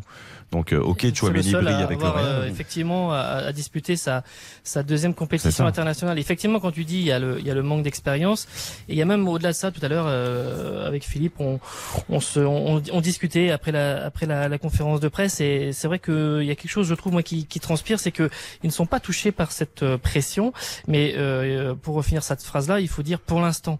Et je ne sais pas, Hmm. euh, je, je trouve qu'il y a vraiment euh, là une inconnue, c'est comment ces, ces joueurs-là qui sont dans des euh, grands clubs mais qui sont euh, pour certains euh, inexpérimentés avec très peu de sélection en équipe de France, comment maintenant dans les 48 heures ils vont être capables Ouais, d'absorber cette euh, pression qui va inévitablement arriver parce que c'est un match d'ouverture, parce que c'est Hmm. le coup d'envoi pour Non, eux mais c'est pas le Qatar cette non plus. Coupe du Monde. C'est un match de Coupe pas du le Monde. Qatar, Christophe. Il y a, Non, il y a, non, il y a mais je suis quatre ans, d'accord avec c'était exactement la même chose avec l'Australie. Exactement la même chose. Ouais. Et il y a des joueurs, et je reprends toujours cet exemple, mais Vas-y, vas-y, Nico. Tolisso, il est, il est titulaire indiscutable en 2018. Il y a même pas question de savoir s'il doit être titulaire ou remplaçant. C'est l'un des bleus les plus constants et réguliers sur les Et 7-8 il se euh, derniers mois Ouais, ouais, avant en 2018. Et ensuite, euh, voilà, il s'est liquéfié sur euh, lors de ce match euh, d'ouverture. Dembélé qui n'est pas là, qui ne fait pas ce qu'il faut. Et c'est- des joueurs où c'était incompréhensible le soir euh, après avoir joué en milieu d'après-midi cette rencontre-là. Il y avait beaucoup de questions de savoir pourquoi ces joueurs-là, notamment et d'autres, s'étaient complètement liquéfiés dans un match alors que c'est un, un, un adversaire qui est vraiment à, à leur portée très largement. Et mais je pense qu'on on sous-estime vraiment toute cette pression qui s'abat Non, non, t'as bien sur les fait de le dernières rappeler. heures en Mhm. match d'ouverture. C'est un match, c'est- c'est c'est une phase finale de Coupe du Monde. Et à un moment, euh, bah, oui, non, mais tu sais quoi, depuis le temps, t'as l'impression que depuis 98, mais déjà en 98, t'avais tellement de joueurs qui avaient cet aplomb, même les- je te parlais d'Henri Trezeguet qui jouait à Turin, quoi, à l'époque, tu vois. Là, aujourd'hui, t'as le sentiment que nous, les, nos joueurs français, jouent dans les plus grands clubs qui sont en France, au PSG, bien sûr. Mais quand tu regardes, quoi, Giroud, il est au Milan AC, Griezmann à Madrid. Enfin, ça En défense, il y en a trois Bayern Munich. tu, quand tu as énuméré tout à l'heure les, les- voilà, les clubs euh, entre Munich, Arsenal, qui. Alors, Real, la Liverpool, Juve, Real, c'est- bon. c'est- Tu vois, c'est c'est pas. tu- Après, J'ai par- rien contre Martin Terrier, tu vois ce que je veux dire, Johan Rioux. Mais t'as quand Mais même des, joueurs à- qui ont l'habitude. Par rapport à ce que disait Nico, euh, souvenons-nous quand même que ce match contre l'Australie qui avait été si difficile euh, en 2018, euh, il y avait un homme qui n'était pas là, à la différence de, de mardi, qui avait beaucoup manqué ce jour-là. Et certains après s'étaient dit mais pourquoi dans ce genre de match il ne joue pas? C'est Olivier Giroud sur ce match-là. On était, on se réjouissait en termes de jeu par rapport au 4-3-3 qui avait été mis en place, en termes de, de profil, avec Dembélé titulaire, avec Mbappé, avec euh, avec Griezmann. Mais ce match avait été très très compliqué euh, à gérer. Il y avait eu un penalty euh, gentiment accordé par la VAR qui était mise en Oui, place oui, à ce oui. moment-là. Il y avait eu un but inscrit contre leur camp par les Australiens qui nous avait permis de nous imposer 2 buts à 1. Mais là, pour moi, Giroud, dans ce genre de match, a un rôle prépondérant. Et Giroud est là, et j'allais dire, toujours là. On refait la Coupe du Monde. Christophe Paco sur RTL. Elle est belle l'histoire, messieurs. À 10 minutes de 21h, avant de reparler du match d'ouverture avec euh, Stéphane Powels, avec Xavier Barret et encore des Bleus, bien sûr, euh, ce soir, à vous faire gagner le ballon officiel de la Coupe du Monde avec un de balle de sport. Giroud, c'est incroyable. Il a deux buts quand même de Thierry Henry. Il peut le faire dès mardi en plus, Xavier Domergue. C'est incroyable ça. Ouais, 115e sélection euh, pour lui Ouais. face à l'Australie. Il est à 49 buts. Euh, Nico, on insiste beaucoup, nous, euh, du côté journaliste, sur ce record, évidemment. Il n'est plus qu'à deux petites unités. C'est mais- Thierry Henry, quoi. Mais voilà, il vit, il vit une saison euh, fantastique. Il a mis des buts exceptionnels. Il est d'un professionnalisme rare et il faut insister sur ce côté professionnel parce que beaucoup de joueurs auraient peut-être lâché. Et lui, aussi bien sportivement que mentalement, il est, c'est un exemple et euh, une vraie source d'inspiration. Et je, je pense que les jeunes, euh, justement, seraient bien inspirés de, de regarder un petit peu le parcours d'Olivier Giroud et ce qu'il est capable de faire aujourd'hui à son âge, parce qu'il ne faut pas oublier qu'il a quand même 36 ans, Olivier Giroud, et que là, au-delà du record, je, je pense qu'il peut réaliser quelque chose de grand euh, pour cette Coupe du Monde et qui va beaucoup, beaucoup apporter à l'équipe de France. On l'a vu notamment dans son entente avec Kylian Mbappé, qui a changé beaucoup de choses lors du dernier rassemblement dans ce match contre, Comme contre l'Autriche. Comme par hasard. À dire qu'il y avait débat. on, parle beaucoup du, on, on parle beaucoup du record, Nicolas. mais évidemment le, le danger, c'est de se focaliser dessus. hein. Ça, c'est sûr que euh, voilà, je, je suis pas sûr que en entamant ses titulaires cette rencontre face à, à l'Australie, évidemment que lui peut l'avoir dans un coin de la tête, mais ça c'est un c'est un danger. D'ailleurs, c'est quand il est venu euh, devant les micros l'autre jour, c'est c'est pas trop revenu euh, euh, c'est ce genre de questions euh, sur sur ça.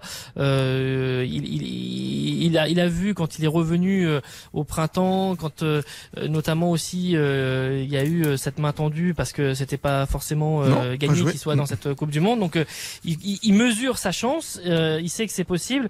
Euh, maintenant, c'est de faire la part des choses parce que euh, évidemment, en plus, on en a parlé aussi ces, ces derniers jours. C'est quelqu'un qui évidemment qui n'avait pas- qui avait marqué aucun but euh, sur la phase finale de, de 2018, qui marque euh, extrêmement peu dans les phases finales, qui marque extrêmement peu en dehors du Stade de France. Euh, bon, tout ça, ça veut, ça veut dire euh, quelque chose. Et il sait aussi qu'il a quelque chose à prouver de, de ce côté-là, de, de montrer que finalement, même s'il a parfois été moqué ou un peu, en tout cas, pointé du doigt après 2018 pour dire qu'il avait marqué aucun but comme euh, Guy Varch en, en 1998, euh, alors qu'il avait comme le bonheur d'être champion du monde. Bon, ben, on- il a évidemment cette, cette envie de, de faire quelque chose sur, euh, sur cette Coupe du Monde. Olivier Giroud par Johan Rioux. On a tous besoin d'un d'un Olivier Giroud dans notre vie parce que c'est quelqu'un qui représente l'espoir pour tout footballeur passionné et amateur. C'est quand même euh, Grenoble, Istres, euh, Tours. Il a joué avec ces clubs-là dans des divisions inférieures. Et moi, ce que quand même, quand tu regardes son parcours en équipe de France depuis 2011, il fait quand même un très bon mondial 2014 déjà pour vous montrer la régularité. Le meilleur match que l'on fait, c'est contre la Suisse. On gagne 5-2, il marque, passeur décisif. En huitième de finale contre le Nigeria, il marque. Et après, bizarrement, en quart, il se fait sauter, tu vois, parce qu'il certains joueurs ou au moins un ne voulait pas trop jouer avec lui, tu vois. Et finalement, il saute en quart, il joue pas titulaire contre l'Allemagne, on se fait Mais à l'Euro 2016, n'oublions pas, l'Euro 2016, il est énorme. C'est bien hein. de le rappeler. Hein, Non, mais 2014. Non mais tu vois, j'avais il y avait notamment un, un Karim Benzema qui à un moment donné a rué un peu dans les brancards, ça a été Ouais. compliqué et c'est lui Giroud qui a sauté et on s'est fait sortir. Et à l'Euro 2016, il est énorme. Le match contre en quart contre l'Islande, il marque quand même un doublé. Euh, il est il est important également dans d'autres matchs et, le- et la Coupe du monde 2018, mais tu te rends compte 2014 il est là, 2016 il est là, 2018 il est là et sa carrière, t'imagines Arsenal, Chelsea, Milan AC et s'imposer au Milan AC à son âge. L'an passé, il, il- le Milan qui depuis des années, des années, depuis quasiment 10 ans cherchait à être à retrouver le à gagner un scudetto, c'est avec Giroud. C'est Giroud qui est là, c'est Giroud qui marque les buts importants comme cette année encore. Donc, Giroud, c'est notre sauveur, tu veux Mais- dire Et surtout, c'est quelqu'un, voilà, mais au-delà du sauveur, c'est quelqu'un qui, qui est inspirant. Et on a besoin de joueurs et comme ça qui nous inspirent. Yo, il joue pour les autres. Il C'est-à-dire joue que pour les autres. Yo, Yo disait, euh, Nico pardon disait, il faut pas euh, se focaliser sur ce sur ce record et je pense qu'il n'en fait pas une obsession. S'il doit venir, s'il doit le battre, il le battra. Mais c'est un joueur qui a le, le sens du sacrifice, qui se sacrifie pour le collectif et on l'a vu, il a fait particulièrement lors du dernier rassemblement, ce match contre l'Autriche, j'insiste, mais dans ses échanges avec Kylian Mbappé, qui, en mon avis, ont une grande incidence sur sa, sa présence aujourd'hui dans, dans le groupe France pour ce mondial, voilà, il montre que bah, il, il part au combat pour ses, pour ses potes, pour, ses copains. coéquipiers, ça qui est formidable. Et Ce qui est, voilà. ce qui ce qui est fou, c'est que ça, ouais, ça change beaucoup de choses. Il n'était pas sûr de venir, Nicolas, tu, tu l'as rappelé. Et tu as l'impression que la blessure, elle est presque autant mentale que physique pour Karim Benzema. Ça lui va bien à Giroud, parce que c'est comme par hasard, après le Ballon d'Or, qu'on s'aperçoit que Benzema est cassé de partout. Quoi. Et c'est une Coupe du Monde en plus qui arrive, non pas en fin de saison l'été, qui arrive en plein mois de novembre, ça change tout, t'imagines, par rapport au Ballon d'Or. Et Giroud, il se retrouve là en position de, pas de sauveur, mais de la personne qui pourra aller jusqu'au bout de notre rêve, c'est-à-dire gagner une deuxième fois la Coupe du Monde d'affilée. Ouais, et, et un tout petit mot, euh, Christophe, c'est par rapport aussi à cette Coupe du Monde au milieu de la saison, c'est ni fait ni à faire. Tu te rends compte, Sadio Mané qui se pète juste avant, la Benzema qui se pète parce que Lukaku, déjà, ouais. c'est totalement, euh, comment dire, au niveau préparation physique, c'est absolument lamentable de faire cette compétition maintenant. N'oublions pas qu'en juin, où ils auraient pu se, repu- re- où ils auraient pu se reposer, je crois qu'il y a eu quatre matchs de Ligue même. terrifiant. C'est-à-dire que après il y a les Quatre matchs. 11 jours. T'imagines 11 jours. C'est ça. Il y a eu également, t'imagines, des Sud-Américains qui ont dû faire les allers-retours sans cesse. Regardez Lionel Messi en difficulté la saison dernière, tout le temps les allers-retours dans l'avion. Et je trouve que on ne respecte pas le sport. On tue ce jouet extraordinaire au jour, le, euh, euh, jour après jour. C'est une honte. Et quand je pense à Sadio Mané, quand je pense là même à, à Memphis Depay, parce qu'en plus là, on leur a mis 10 000 matchs de Ligue des Champions, on leur a mis 10 000 matchs de Ligue Europa, le championnat. Et pour moi, c'est honteux que dimanche soir on était là à commenter. D'ailleurs, c'était un super Mm. match hein, entre Marseille. Comment c'est possible que dimanche dernier, il y a 7 jours, il y avait encore la Ligue 1 qui jouait? Mais ça, c'est La pas Coupe du possible. Monde se prépare. On ne se marie pas. On ne prépare pas un mariage 4 jours avant. On ne prépare pas plus- la plus belle chose au monde dans le sport 4 jours avant, 5 jours avant. C'est incroyable.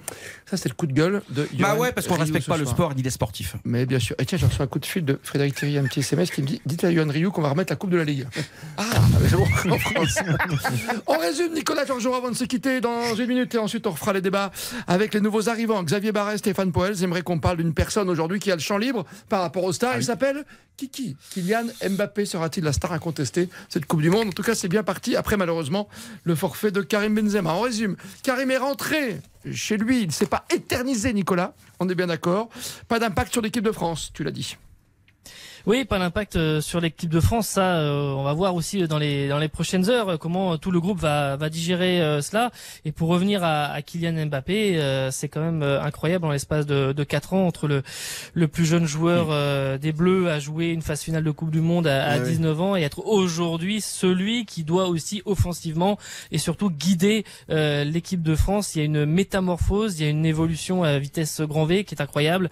Et, euh, et, et- et voilà, c'est pour lui euh, un, un retour dans une compétition euh, déjà gagnée à, à 19 ans et, cette fois-ci d'être vraiment le, le guide de, de tout un groupe. L'homme de tous les records. Merci à toutes nos équipes sur place, bien sûr. Morad Jabari, Hugo Hamelin au match d'ouverture, Philippe Sansfourche, Nicolas Georgerot auprès des Bleus.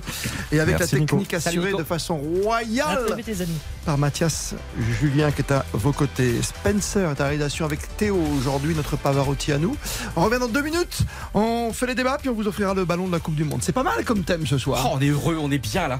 Et si on est en forme, on peut même vous parler de gardien ce soir. Franck Ah oui l'entraîneur de gardien, sera avec nous. Et on terminera avec quelqu'un que vous connaissez bien, qui a rencontré Cristiano Ronaldo des tonnes de fois. Thierry Marchand. Pour son bouquin sur Ronaldo, on se pose beaucoup de questions autour de Ronaldo, la star qui est en photo aujourd'hui un peu partout, avec un certain Léo Messi pour une pub. hein. Mais elle est belle. Elle est très belle. Dans deux minutes, on refait la Coupe du Monde. La suite. Christophe Paco. On refait la Coupe du Monde. RTL. Il est 21h.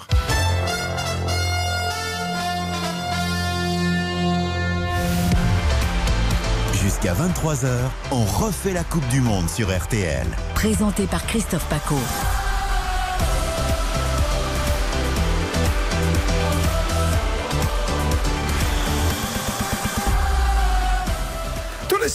On refait la Coupe du Monde. Tous les soirs, 20h. La semaine du lundi au jeudi avec Julien Courbet, 20-21h, et toute l'équipe d'Eric Silvestro et vos consultants habituels. Ça va de Xavier Domerche à Johan Rioux en passant par Karine Galli, Stéphane Poès, Dominique Baïf, Cindy Colmenares, Xavier Barret, Gilles Verdez, Florian Gazan et j'en passe, bien sûr. Et puis tous les matins, n'oubliez pas hein, vos rendez-vous avec euh, évidemment toute la compétition, euh, le journal matinal de Refait la Coupe du Monde avec Hortense Crépin demain matin, puis Pascal Pro, Christian Olivier à 13h, le fait du jour, le débat du jour, et puis les dessous de la Coupe du Monde avec Julien Cellier. On parlera de tout, hein, de la France, du Qatar qui, euh, comme aujourd'hui, a déjà perdu 2 à 0 face à l'Équateur sera le thème, le premier thème de cette heure de débat qui arrive jusqu'à 22h. Et puis n'oubliez pas les podcasts, hein, il y en aura partout. Nous, tous les jours, on vous en offre un. Tous les matins, on enregistre et à midi, ce sera disponible. Et puis, si vous aimez les légendes, il y a d'excellents podcasts en ce moment réalisés par Julien Cellier sur les France-Allemagne 92, les France-Brésil 90, le 98, le France-Italie, le coup de boule de Zizou et tout quanti. Mais tous les soirs, surtout, n'oubliez pas, 20h, on refait la Coupe du Monde, plus que jamais. Vous êtes bien sur RTL. On refait la Coupe du Monde. Christophe Paco sur RTL.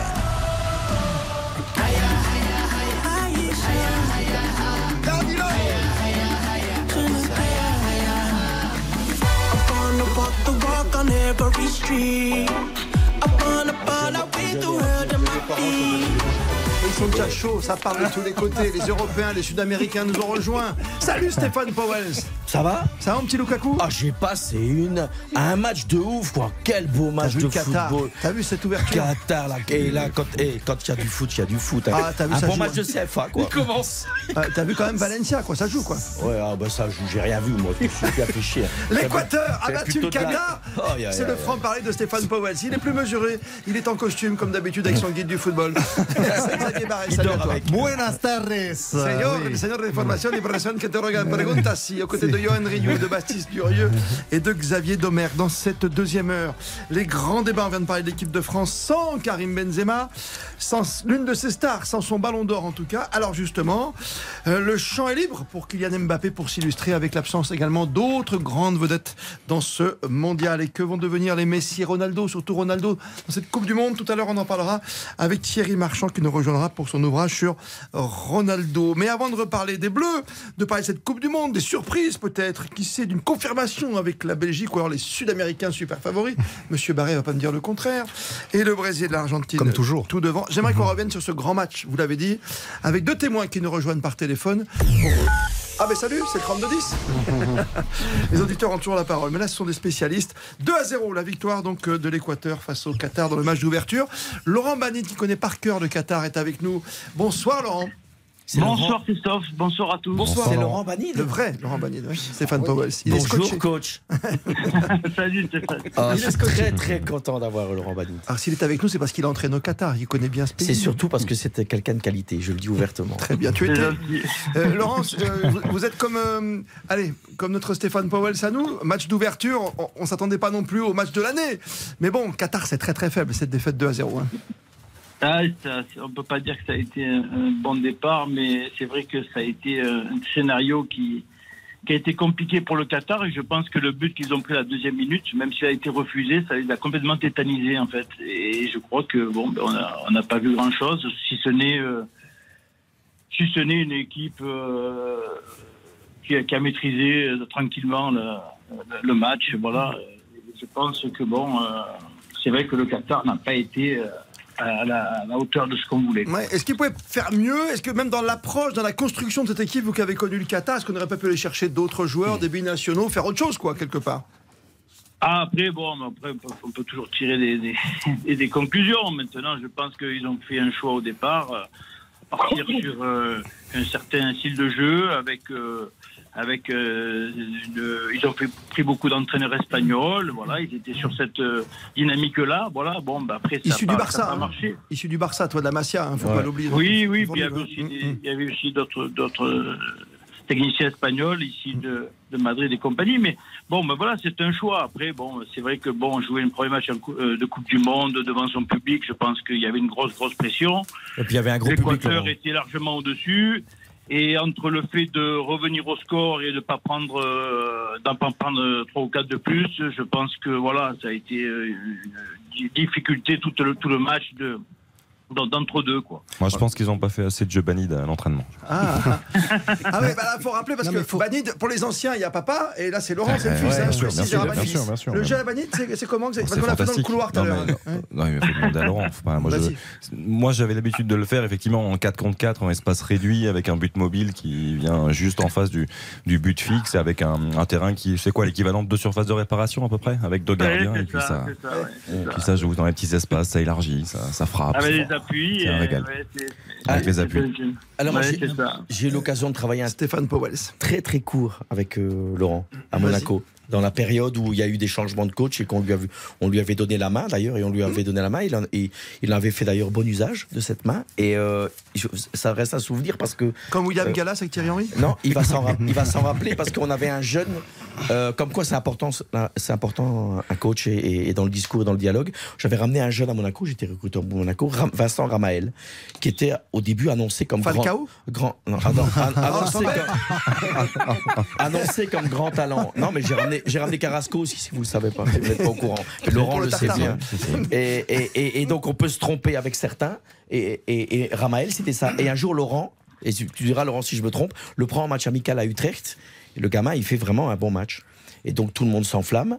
Et sauf que derrière, le mec, il fait pas carrière parce qu'il déconne. Et en fait, l'importance qu'avait fait euh, Laurent Banit, c'était de pouvoir mettre ce gamin dans, dans les conditions d'un gamin en devenir. Tu vois ce que je veux dire? Ouais, c'est bien. Pas- Et ça, ça, me- ça- justement, je, tu vois, je- je n'oublie pas ça. ça de pouvoir m'emmène- avoir cette faculté de gérer des jeunes talents. La post-formation, elle est vois, Stéphane, ça- importante. je, je retourne tout de suite vers Laurent parce que justement, lui qui a connu le Qatar, Laurent, on, on se disait quand même qu'avec tous les moyens qu'utilise le Qatar, on voit bien en Paris Saint-Germain pour créer des centres, le grand centre qui existe là-bas, Aspire, à- au Qatar. On a l'impression qu'on pouvait, avec des, des gens comme vous, Laurent, des gens expérimentés, créer autre chose, fédérer en 12 ans, quoi, depuis qu'on sait qu'on a la Coupe du Monde. C'est ça qu'on se dit.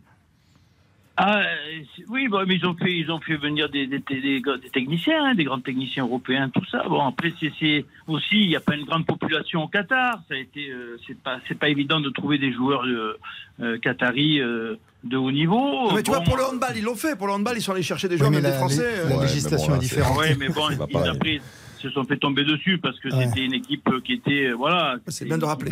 Ouais. Xavier. Donc, Oui, Lo- Lo- Laurent, moi je voulais poser une question à Laurent parce qu'au début de leur programme de développement du football, ils avaient fait appel majoritairement à des techniciens français. Je crois que c'était Alain Laurier qui était le directeur technique national. Et Ouais. maintenant, ils sont plutôt basculés sur les Espagnols. Euh, comment ça s'explique Ben moi, quand je suis arrivé, les Français n'y étaient plus. Et euh, voilà. Après, on n'a pas bénéficié non plus de de la victoire, des victoires en Coupe du Monde. On n'a pas, on n'a pas, on n'a pas beaucoup de. Les entraîneurs français n'ont pas bénéficié de, De des réussite. résultats de l'équipe de France. Contrairement aux Espagnols qui euh, qui s'entraident et qui euh, et qui arrivent à, à- à s'exporter dans beaucoup de pays. Laurent, Laurent, Laurent, eh, oh, très honnêtement, hein, entre nous, moi ce que j'ai vu aujourd'hui et, et on a beau mettre des choses en place, c'est quand même un doux rêve de, de penser que le Qatar pourrait être une nation euh, qui va un jour euh, mettre en difficulté les autres. Enfin, je sais pas, c'est un regard extérieur. Je peux me tromper, Laurent. Mais quand tu organises, t'es bien obligé de jouer, non? Ou t'es non, ou t'es mais pas je te parle pas d'aujourd'hui. je te parle pour la mais- suite, Christophe. D'accord, ouais, Euh, d'accord. ouais. Le, le problème, c'est que c'est une équipe qui suffit pour gagner la Coupe d'Asie, mais qui n'est pas prête pour faire une compétition mondiale. Et à partir du moment où on rencontre des équipes euh, comme l'Équateur, euh, qui, qui est quand même une, une équipe euh, qui joue au football, qui, qui est athlétique, qui est bonne dans les duels, bon, voilà, on, on voit de Ouais. suite les, les limites. euh, Ouais. Voilà, le jeu, le bien jouer au football, c'est bien, mais après, à un moment donné, il faut être, il faut être bon dans les duels, il faut être très athlétique. aujourd'hui.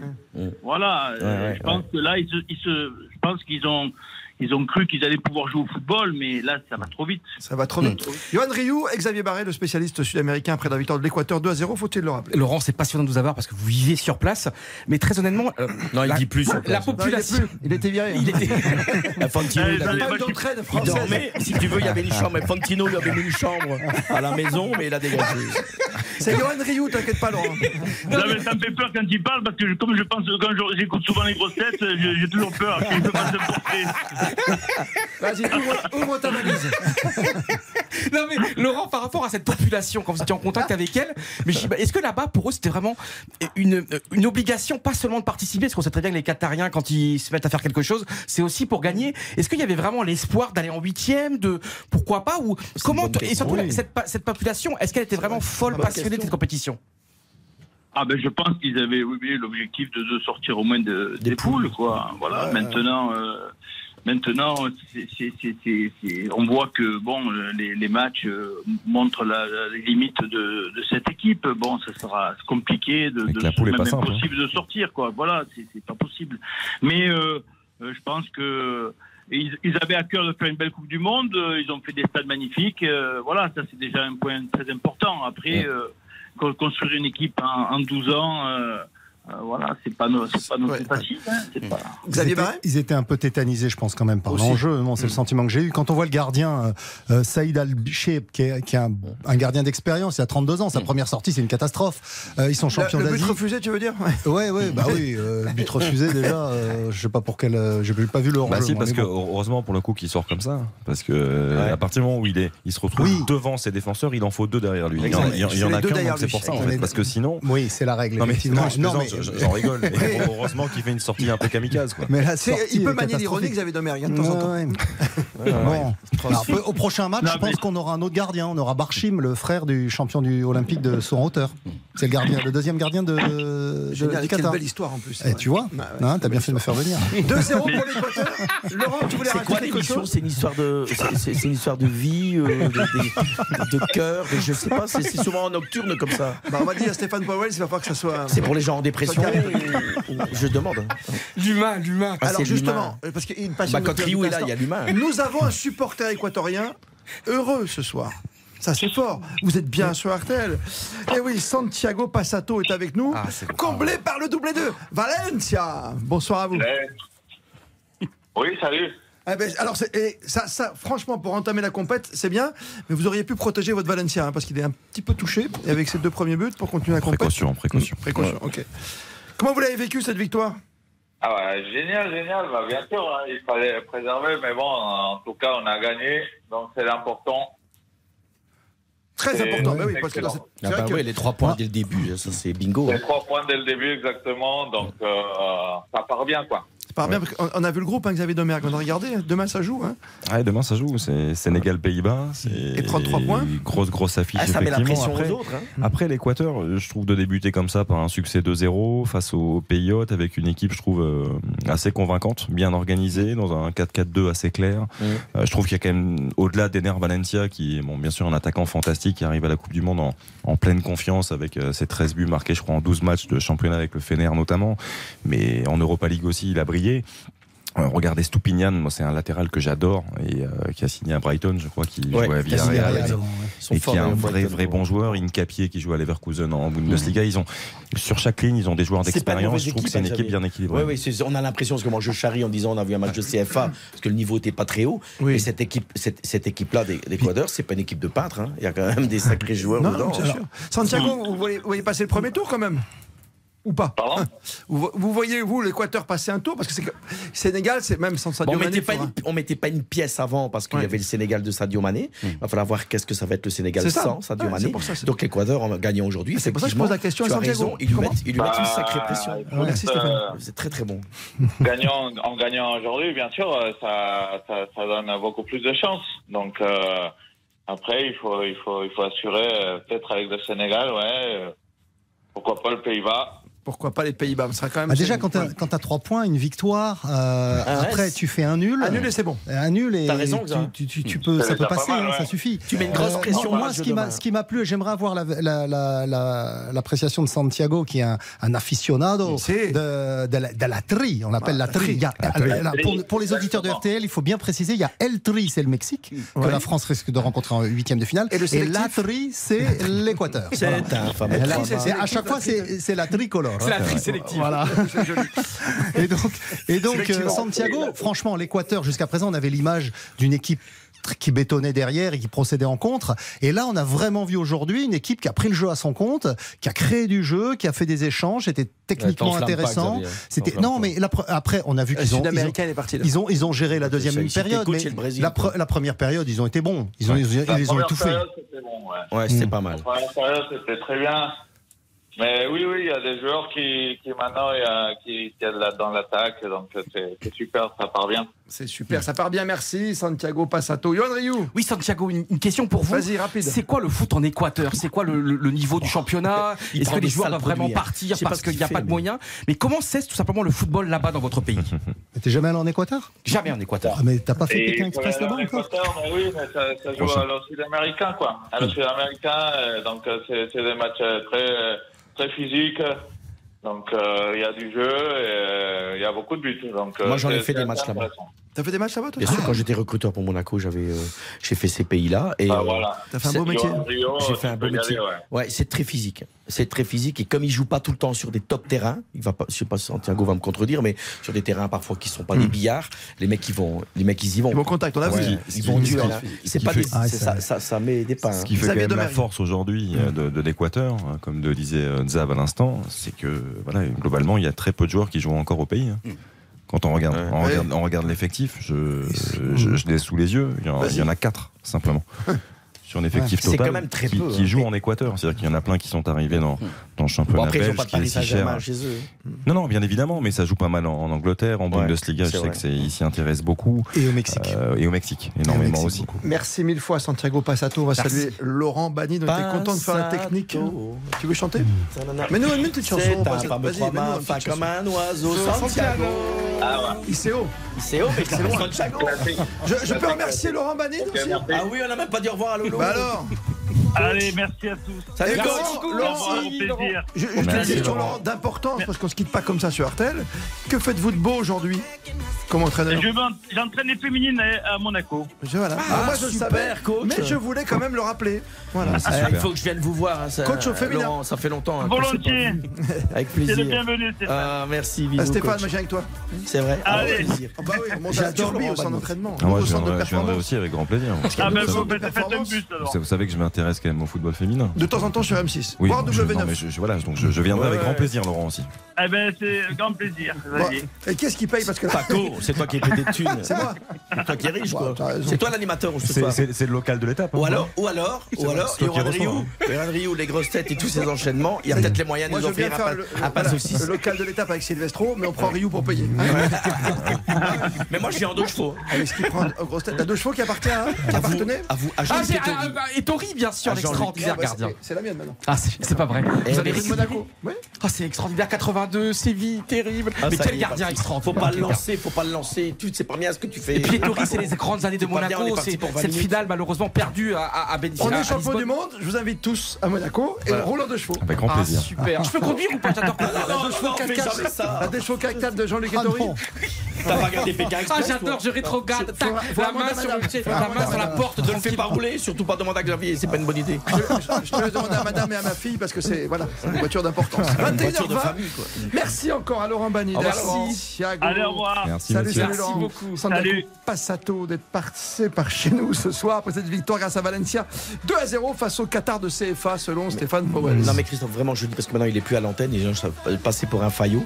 Mais j'ai vu Laurent Banida, vraiment un vrai mais capable d'encadrer des, des, joueurs en post-formation, ce qui est vraiment un vrai, un autre statut. C'est quoi la post-formation que nos auditeurs comprennent bien? C'est cette période où dès on met un pied en équipe première et on pense qu'on est déjà arrivé. Eh bien non, il y a, y a ces trois années-là qui sont terriblement importantes, dans notamment dans l'accompagnement, notamment à Monaco, un club comme Monaco, il y a terriblement de jeunes de cet âge-là. C'était la politique du club et Banit fait partie de ces gens euh, qui m'ont marqué dans cette capacité d'écouter et d'encadrer euh, des jeunes. Il a eu Carrasco, s'il n'en parle pas. Hein. Stéphane Powell, Baptiste Durieux, Xavier Barre, Johan Rioux des grosses têtes et de Paris, Pékin Express et d'ailleurs.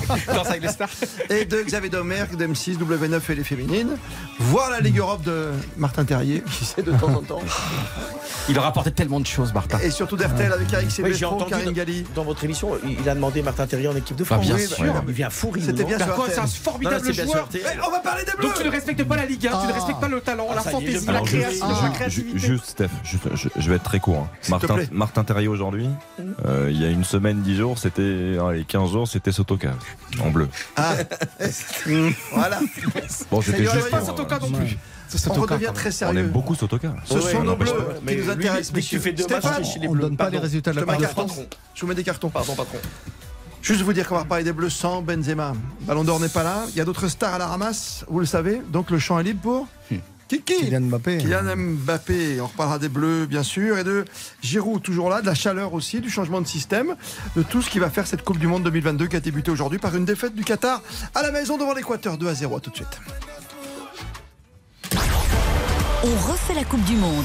Christophe Paco sur RTL. On refait la Coupe du Monde. Christophe Paco sur RTL.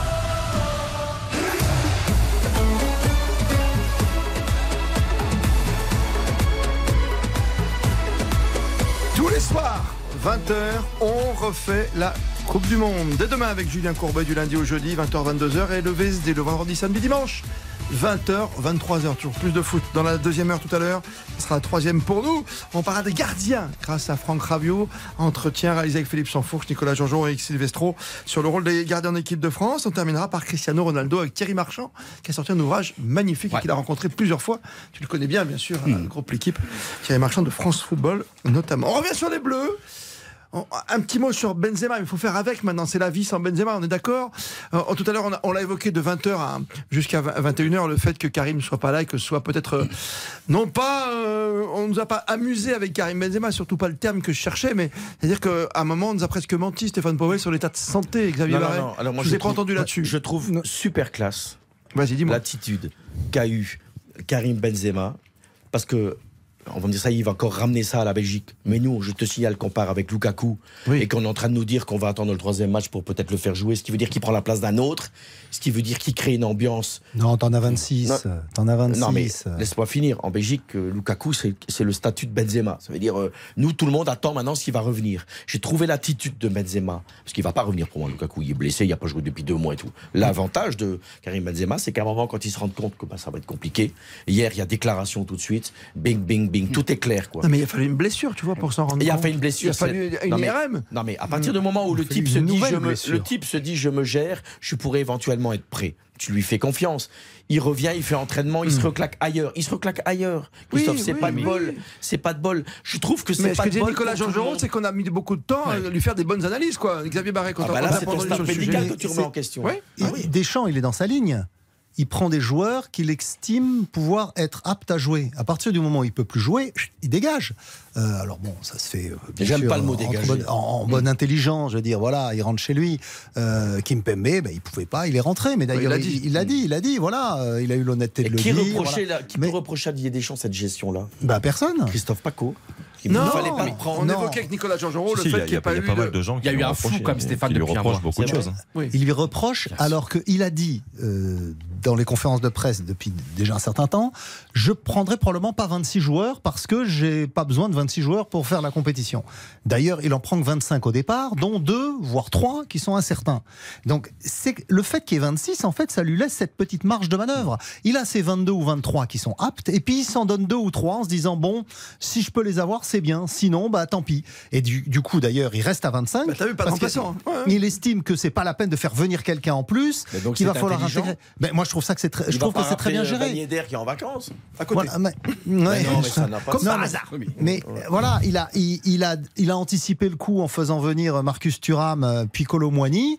Voilà, maintenant c'est bon, le, le Vous groupe. savez, euh, ce que moi j'aimerais bien d'entendre un peu partout dans tous les médias, euh, vous l'avez dit certainement ici, c'est moi j'ai plutôt de la peine pour Karim Benzema. Quoi. Bah oui. Bien sûr, on c'est l'a ça, c'est ça ce qui nous fait de la peine. compte, il a eu le ballon d'or et depuis, c'est patatras. Non, mais surtout que son rêve, avec son histoire où il a été boycotté de l'équipe de France durant un long Cinq moment. ans et demi. Cinq ans et demi. T'imagines ce type comment. J'ai vu sa tête la sortir d'un véhicule euh, à Madrid à l'aéroport. Ah. C'est terrible sa Ouais. tête. Hein. Tu, tu, il est Déjà était parti hier de, Ouais, tu vois, de l'hôpital, alors la- l'arrivée à Madrid. C'est terrible. Non, mais c'était sa compétition, c'était son rêve, Et tu donc- l'as dit. Voilà, j'ai plutôt j'ai de la peine pour lui. Non, mais surtout, c'est que tu passes en quelques semaines de- du Ballon d'Or, le rêve d'une vie pour tout footballeur, et un, un cauchemar, terrible. alors que participer à une Coupe du Monde, c'est un rêve, même s'il a participé à la Coupe du Monde 2014. Mais c'est vrai que c'est c'est tellement incroyable la, la vie d'un footballeur de, ce- de ce niveau-là, de savoir que les hauts, les bas, et là, c'est vraiment en quelques jours, c'est en quelques semaines, et déjà qu'il avait cette peut-être qu'il avait cette douleur déjà à ce moment-là, au moment de lever le ce Ballon d'Or. Non, non, pas sa blessure là. hein. Ouais, c'est parce qu'en fait, c'est pas, hein, quelques heures après, Non, c'est contre Elche. Après, c'est un phénomène de, de compensation. On l'évoquait tout à très- l'heure. Le mental, l'humain. Quand, quand tu as une gêne quelque part, il faut, il faut mettre des mots euh, clairs sur le, Ouais. le- la gêne. C'est pas une gêne, on le disait tout à l'heure un petit peu, c'est une contracture. Alors c'est pas une lésion, c'était pas déchiré, mais c'était une contracture. C'est exactement ça. Et tu as toujours euh, bah, cette petite retenue dans les exercices et tu compenses parce que tu pas envie de trop Mm. tirer dessus, donc tu compenses. Et derrière, c'est un autre endroit que ça lâche. Et ce qui est terrible, Zach, toi- toi qui as joué bon niveau aussi, ce qui est terrible, c'est que ça se fait après 30 minutes d'entraînement. C'est-à-dire qu'il s'est entraîné seul avec Varane pendant Oui. un moment. C'est le premier gêne- entraînement collectif, Ouais, tu vois. C'est-à-dire que la gêne, elle était là. Enfin, la, la, la limite Oui. de la rupture, Bah, S'il appelle. Thuram, c'est qu'il y a quelque chose. On est d'accord. On va pas Mais, mais faire Christophe, envers. Christophe, on parlait du mental. Moi, c'est vraiment le cas incroyable et c'était un petit peu différent. Mais c'est quand Ribéry n'a pas eu le ballon d'or l'année où il aurait dû avoir le ballon d'or, il aurait pu, il était si près. Après, regardez le nombre d'années où il a eu besoin pour aussi euh, récupérer mentalement, physiquement, parce que c'était le rêve d'un enfant qui s'évaporait ce soir-là. Et d'ailleurs, il a mis longtemps avant de, de comment dire, de retrouver la pleine mesure. D'ailleurs, est-il redevenu le vrai Ribéry Ah. Parce que ce jour-là, on lui a cassé son rêve. Et c'est pour ça que pour vous dire à quel point, et on en parle de plus en plus, et c'est très bien, le mental pour les joueurs, les problèmes de, tu vous rends compte, un footballeur est seul Mais et que c'est Benzema, compliqué de gérer toutes ces rejoins, émotions. Ben- Benzema, j'ai peur de la suite, euh, Xavier, parce que le, Mm. euh, euh, il a quel âge euh, 34. 34 ans. 35 à la fin de la Coupe Il du pourra plus euh, faire ce qu'il a fait tellement c'était extraordinaire. Mm. Donc, il va terminer en roue libre au Real, à mon avis, comme un compétiteur euh, cette saison-ci. Oui. Et derrière la saison, chez Après, les Bleus, une c'est année, fini, tu te souviens du parcours du. Real en Ligue des Champions, quoi, quand même, cette année. hein. Non, mais je pense que ça va être compliqué. Parfois, non, mais parfois, on a, on- Johan Rioux parlait du, du cas de Ribéry. Il faut rappeler une chose, c'est qu'après cet échec au Ballon d'Or, euh, enfin, il est quand même sur le podium, euh, il, il rate la Coupe du Monde 2014. Mhm. Alors qu'il est dans le groupe, qu'il est sur la photo officielle à Clairefontaine. Et puis, euh, il passe des examens, puis il en peut plus. D'ailleurs, il y a eu cette petite phrase du docteur Le Gall qui fait polémique à, à Munich parce qu'il lâche, il en avait marre de, de jouer sous infiltration et il a préféré partir.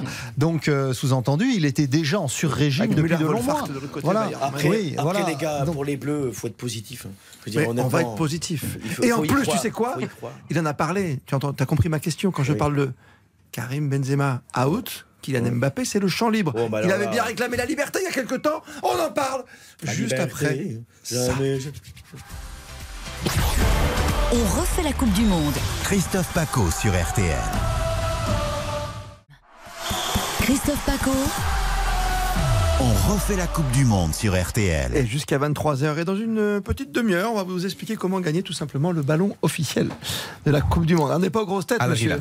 Hein on offre des cadeaux quand Ah, on veut dans la valise, nous. Il y, a de, il y a de tels cadeaux extraordinaires dans la Al valise. Voilà, qui signifie voyage. Le voyage, c'est le nom du ballon. D'accord Avec nos amis de Balle de Sport, on va vous offrir un, un ballon ce soir avec le. Il faudra aller sur Twitter, le petit oiseau bleu et blanc. Voilà. Christophe, j'ai une petite question. J'ai J'aimerais bien qu'on parle d'Mbappé Non, mais j'ai une question énorme ici parce que là, c'est comme une Coupe du Monde qui démarre aujourd'hui. Allez, Christophe, un souvenir. Tu fermes tes yeux, un souvenir À de Coupe du Monde pour toi, un souvenir intime qui te fait que la Coupe du Monde c'est au-dessus de tout. Allez, ton enfance peut-être. Bah, le 82. premier souvenir. Non, c'est 70. Ah ouais. Ah oui, parce que je suis un vieux monsieur. Parce que je suis devant une télé en noir et blanc, moi, monsieur. Donc tu as vu le Italie, Brésil je comprends pas eux. tout ce qui se passe. Après, je suis amoureux de Johan Cruyff, tu vois. Après, en 78, je passe mon bac et j'y vois les papelitos avec Kempes. Tu vois, je te le fais. 82, j'ai sévi, je travaille en boîte de nuit, tu vois. Fantastique. J'arrête la musique et je raconte ce qui se passe avec les tories dans les buts et tout, tu vois. Ah ouais. Et moi, si je te donne un deux noms, Christophe Acco, toi qui est une encyclopédie et qui est pas tout jeune, et bah, moi non plus d'ailleurs. C'est pas beau ce que tu fais. Arrêtez cette émission tout de suite. Oui, vas-y. Erwin Vandenberg, Jean-Marie Pfaff. 86 avec Kelmans, incroyable, le Belgique si fort. Ino- match inaugural de la Coupe du Monde. Erwin Contre Vandenberg, déjà en On touche 82. pas un ballon. Déjà en Dans- 82. Dans les buts, dans les buts, c'est Pfaff. On ne touche pas un ballon. C'est que Maradona. Parce qu'il avait, il avait des gants particuliers, non, Jean-Marie Ouais, qu'il ouais, avait un truc bah, incroyable fou complet, un joueur Ouais, Bayern, un- fou complet. un Et ce jour-là, ce jour-là, c'est un truc de fou. Dire que Maradona, Kemp, enfin, tu- tu- non, non, c'était même pas encore Maradona, c'était Kempes ou, ou Non, déjà Kempes, Ardiles, tout ça. Ardiles, Ouais. tout ça. On se, Luque. f- on se fait bananer tout le match, ça doit être 10-0, on gagne 0-1. Erwin Vandenberg, c'est un attaquant qui est passé par Bah le oui. LOSC. par. Lille, bien Il y a sûr. eu un ballon, un ballon. Un, l'a mis au fond. un vrai buteur, lui. Un scandale. Bah, plus près de nous, tu sais, il y a eu Eder hein, qui a marqué quand Ah ouais, Ronaldo bah ouais, était ouais. blessé, c'était l'Euro 2016. C'est autre chose. 21h32. Le... C'est vrai qu'on a l'impression que toutes les stars, tu parles de Lukaku qui est euh, vraiment mal en point. Je parle pas de Sané. euh, Qu'est-ce qui, nous manque? Salah, tout ça. Memphis. manque? Et puis Ouais. de paille qui est Memphis, un c'est certain toujours. paille, hein. C'est Il n'y a pas Haaland non plus parce que ça c'est pour d'autres raisons, c'est comme l'Italie, c'est hein, qui ne sont pas là. C'est c'est l'histoire de Ibrahimovic. hein, Le champ est libre, messieurs, pour Mbappé à tout niveau. Équipe de France et star mondiale. On y va, Xavier Domergue. La liberté réclamée. Pas de Benzema quelque part. Non, je suis pas d'accord. Je, Bah, je, suis- je suis pas d'accord parce que je pense en plus que Kylian Mbappé n'est jamais si, aussi bon que quand il a quelqu'un à côté pour lui libérer de l'espace et pour, pour Mm. exister aussi. Euh, Benzema effectivement n'est plus là. Ils aimaient beaucoup combiner ensemble. Euh, on a vu avec Giroud plus récemment que ça fonctionnait plutôt bien aussi. Mm. Et Kylian Mbappé l'a quand même répété euh, lors du dernier rassemblement que quand il a un vrai avant-centre devant lui, bah, ça lui permet d'avoir plus d'espace. Il nettoie et il peut partir de plus loin quand il part côté gauche. Et moi, je, par rapport à son positionnement, oui, je pense qu'il peut être rayonnant. Parce que, à mon sens, de, de jouer couloir gauche comme ça, il n'est jamais aussi bon que quand il part de loin, quand il peut prendre de la vitesse et qu'il peut commencer à percuter. Ah ouais. Donc, euh, voilà, Alors moi, je- il- mais, c'est- mais il va avoir besoin du collectif pour Ouais. exister. Non, mais ça, d'accord. Non, mais il y a un autre facteur. Il y a Et un- il y a- notamment. Il y a un autre facteur. Stéphane et- Powell, après Xavier Domergue. J'ai déjà eu le même discours et c'est marrant parce que Karine Galli était, était enfin pas, pas marrant. Karine était un petit peu dans la même optique. Bon, c'était un Briou pour moi et j'aime pas les Briou. C'est ce que c'est un Briou Ah euh, dans, le- dans le schnorr? Justin Un Briou. C'est un mec, c'est un mec qui pleure, un mec qui chouine. Et, Un euh, Briou, vous et dites qui- Un Briou. Un, un mec qui braie, de braire. Il braie. Et donc, euh, quand il boude, il braie, il fait, il fait le chouineur. Et donc, il y a un moment, euh, bah, il veut absolument jouer à côté de Benzema. Hein. Et puis, à un moment, il veut pas entendre parler de Giroud. Giroud vient en équipe nationale, il combine super bien avec lui parce que c'est tellement un terrible joueur. Et là, c'est grand sourire. Et là, c'est de retour love. Hein, le- le- retour love, quoi. C'est le grand amour, Giroud, magnifique. Et ici, on se retrouve dans une situation où, un, il- il- et, on, et on a vu aussi, excusez-moi d'être sévère, mais on a vu qu'avec tout le potentiel et le talent qu'a Kylian Mbappé, que parfois, quand il y a des équipes en face qui ont bien eu la lecture du jeu, je vous- peux vous parler de la Suisse par exemple, euh, euh, il a été mis en difficulté. Donc ici, il se retrouve au début d'une Coupe du Monde avec Benzema, qui est Dieu. Et, et tu dois commencer, moi j'avais dit ici à l'antenne avec Christian Olivier, attention, le match. Mbappé peut être le problème, parce que si tout d'un coup, lui... Comment non, tu peux dire ça Lui, j'ai pas fini, lui ne rentre pas dans son match. Non, non, mais excusez-moi, je parle de l'humain. Lui Mais ne rentre pas dans son match. Imaginez que, que, que Benzema cassait tout. Là, la donne a changé. C'est pour ça que je pense que c'est une bonne nouvelle pour Mbappé. C'est que maintenant, ben Mbappé, il va avoir cette liberté d'expression où, alors, et bien sûr, Xavier a raison, hein, il, y a, il y a encore une pression supplémentaire. On- toute, toute la France attend qu'Mbappé euh, sauve les Bleus. Et, et il y aura Giroud à côté. Attends, les Bleus sont Donc, pas ça en veut danger, Dire, euh. ça veut dire que. bah, ça Sauve les dire- Bleus. bah, ils sont pas en On n'a pas danger. joué un match encore. Ils sont pas en danger, mais quand tu as autant de blessures et tout ça, bah, t'es pas, encore. C'est pas facile. Bien sûr. Non, c'est pas facile, mais je suis pas anti-bleu, je vous dis Ah, justement. mais reste sur Mbappé deux Donc secondes. je reste sur Mbappé. Je dis que Mbappé, la pression est énorme. Si dès le début, il casse la baraque, ce que je vous souhaite, et qui tue les, les, les, les, Hmm. la première équipe que vous jouez l'Australie parce qu'il fait deux coups de rein et Hmm. qui détruit tout le monde, il est parti pour faire un grand mondial. Si tout d'un coup, ça fonctionne pas et qu'il doute, il n'y a plus de Karim Mais je suis Benzema. pas du tout d'accord avec Il y a plus. bah Tu non, dis bah, n'importe bah, Tu, vas- tu vas pas dire. Ah non, non, Mais non, oui, ça, non, mais pas dire. est-ce Non, que Zidane- Tu peux dire que t'es pas Non, non, d'accord, mais que je mais non, mais il y a un moment, quoi. il faut, faut arrêter les tunnels. Il faut sortir du tunnel, euh, Monsieur Powell. Non, mais, Non, toi on peut pas, on on quoi. dire ça. entre la Belgique et la France. hein. On peut pas. on Non, mais est-ce que Zidane avait fait un bon début de Coupe du Monde en 98 Ah, toi- Et il l'a éliminé. Non, mais on non. Il l'a éliminé. Et- parle du Est-ce que, est-ce que Ronaldo. Toi, tu viens avec des vieux trucs, des vieux Xavier, en fait. Mais non, il y a, y a- Jeune il y a Xavier, des réalités, il y a des constantes dans le- les grandes compétitions. C'est difficile d'être au top pendant toute la durée de l'épreuve et pendant sept matchs. Donc après, soit Et tu, tu t'appelles poursuis- Mbappé, hein, mais Je te rappelle, Xavier, dans ton guide du football, si tu regardes 2018, il était là. Kylian Mbappé. Donc il sait ce que c'est d'aller Bien au sûr. bout. Ouais. Bien sûr, mais évidemment, et il- il- de toute façon, il le cache Il pas, il veut tout gagner, et il veut même euh, rejoindre Pelé dans la légende, qui est un, euh, un des rares, avec Giuseppe Meazza, euh, euh, Giovanni Ferrari et quelques autres, à avoir gagné deux fois de suite la Coupe du Monde. Ils sont pas nombreux, ils sont même pas une vingtaine. Et deux Pelé fois a gagné trois, non? Pelé, euh, oui, mais la troisième Ah, en ça, 70. ça, le football, c'est Hein, pas dans euh, les, voilà. c'est pas dans les guides de football. Là, Mais- Là, on parle de ce qui va se passer avec Mbappé. Oui, mais il y a beaucoup d'infos dans le guide du Ouais, football. mais tu c'est- sais. c'est- je ne dis pas que le guide du Laisse-le terminer, arrête, il va nous les vendre Donc, après. Il n'a jamais offert. Je peux crever de faim. Stop, stop, stop, s'il te plaît. Oui, donc non, mais c'est pas parce qu'il il- ne marque pas contre l'Australie qu'il va faire une mauvaise Coupe du Monde. Ce qu'on attend de Kylian Mbappé, c'est qu'il nous amène en finale et qu'il fasse le, le but décisif s'il le faut en finale ou en demi. En mais revanche, contre en, en l'Australie. revanche, Jeff, ça peut conditionner les choses. Oui, C'est-à-dire que tu, bien tu sais comme moi que c'est mais- un attaquant et les attaquants marchent à la confiance et que Exact. si, comme l'a dit Steph, il marque un doublé contre l'Australie, il peut Il vite parti. être inarrêtable. C'est parti. C'est-à-dire il, avait marqué contre, inarrêtable. il avait marqué contre l'Australie il y a 4 Non, ans. non, non, mais il y a aucun problème là-dessus. marqué. Non, mais après- Donc, et la France a gagné. J'ai besoin- tu as complètement non, c'est Dans ce tour de table des quatre mousquetaires, ils sont trois ou quatre J'ai le quatrième, d'Artagnan avec moi. il est mort, il est mort. Il est mort. Johan Portos, on écoute Portos. Non mais moi je pense que justement la clé de ce mondial pour Mbappé, c'est de justement de ne pas surjouer, de ne pas vouloir le être, le héros. Et moi j'ai toujours un exemple, c'est Gareth Bale pendant l'Euro 2016 qui avait été extraordinaire. Pas forcément le joueur disons absolu, mais c'est très important aussi d'accompagner le mouvement parce qu'il y a du Giroud à côté, il y a du Griezmann, il y a du Dembélé, il y a des super joueurs. Et je pense que maintenant il a, il a compris, il y a l'expérience, à, force aussi d'avoir peut-être des déceptions, des désillusions. Suisse, je pense qu'il a beaucoup appris et je pense que la clé, et je pense qu'il va le faire, de ne pas, être, de ne pas vouloir être le Yohan, héros, de ne pas chercher à avoir le ballon. C'est très intéressant ce que tu dis. De jouer et tu suivre le avec tes mots. Tu le dis avec tes mots, mais euh, je, je moi dans bah, mon langage de mots. foot, non, mais j'aime beaucoup. Toi, je tu te sors des trucs avec Brère. Non, je te, rejoins de côté de ne pas surjouer. C'est-à-dire que je pense que où il s'est planté sur quelques rencontres, c'est quand il a voulu en faire de trop et penser qu'à lui tout seul, en faisant un coup de rein, en accélérant, il allait changer le match. La simplicité. Eh, imaginez, vous parlez toujours de rêve et de rêve d'enfant et de mmh. gosse. Quand il apprend, il n'a pas souri au forfait de Benzema, je suis d'accord avec vous. Quand je vous dis que le champ est libre, t'imagines son rêve quoi d'une deuxième. Coupe du Monde et surtout d'être la star incontestée. T'as deux vieillissants, t'as Messi qui est un peu mieux, t'es d'accord avec mmh. moi, Xavier? On ne sait pas où est Ronaldo, on en reparlera tout à l'heure. attention quand même. Oui, mais. Attention, vas-y.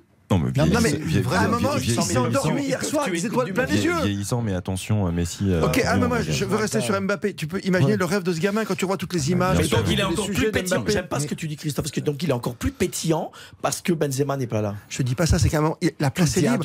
Il est quoi Benzema? C'est quoi son dernier titre? Hmm.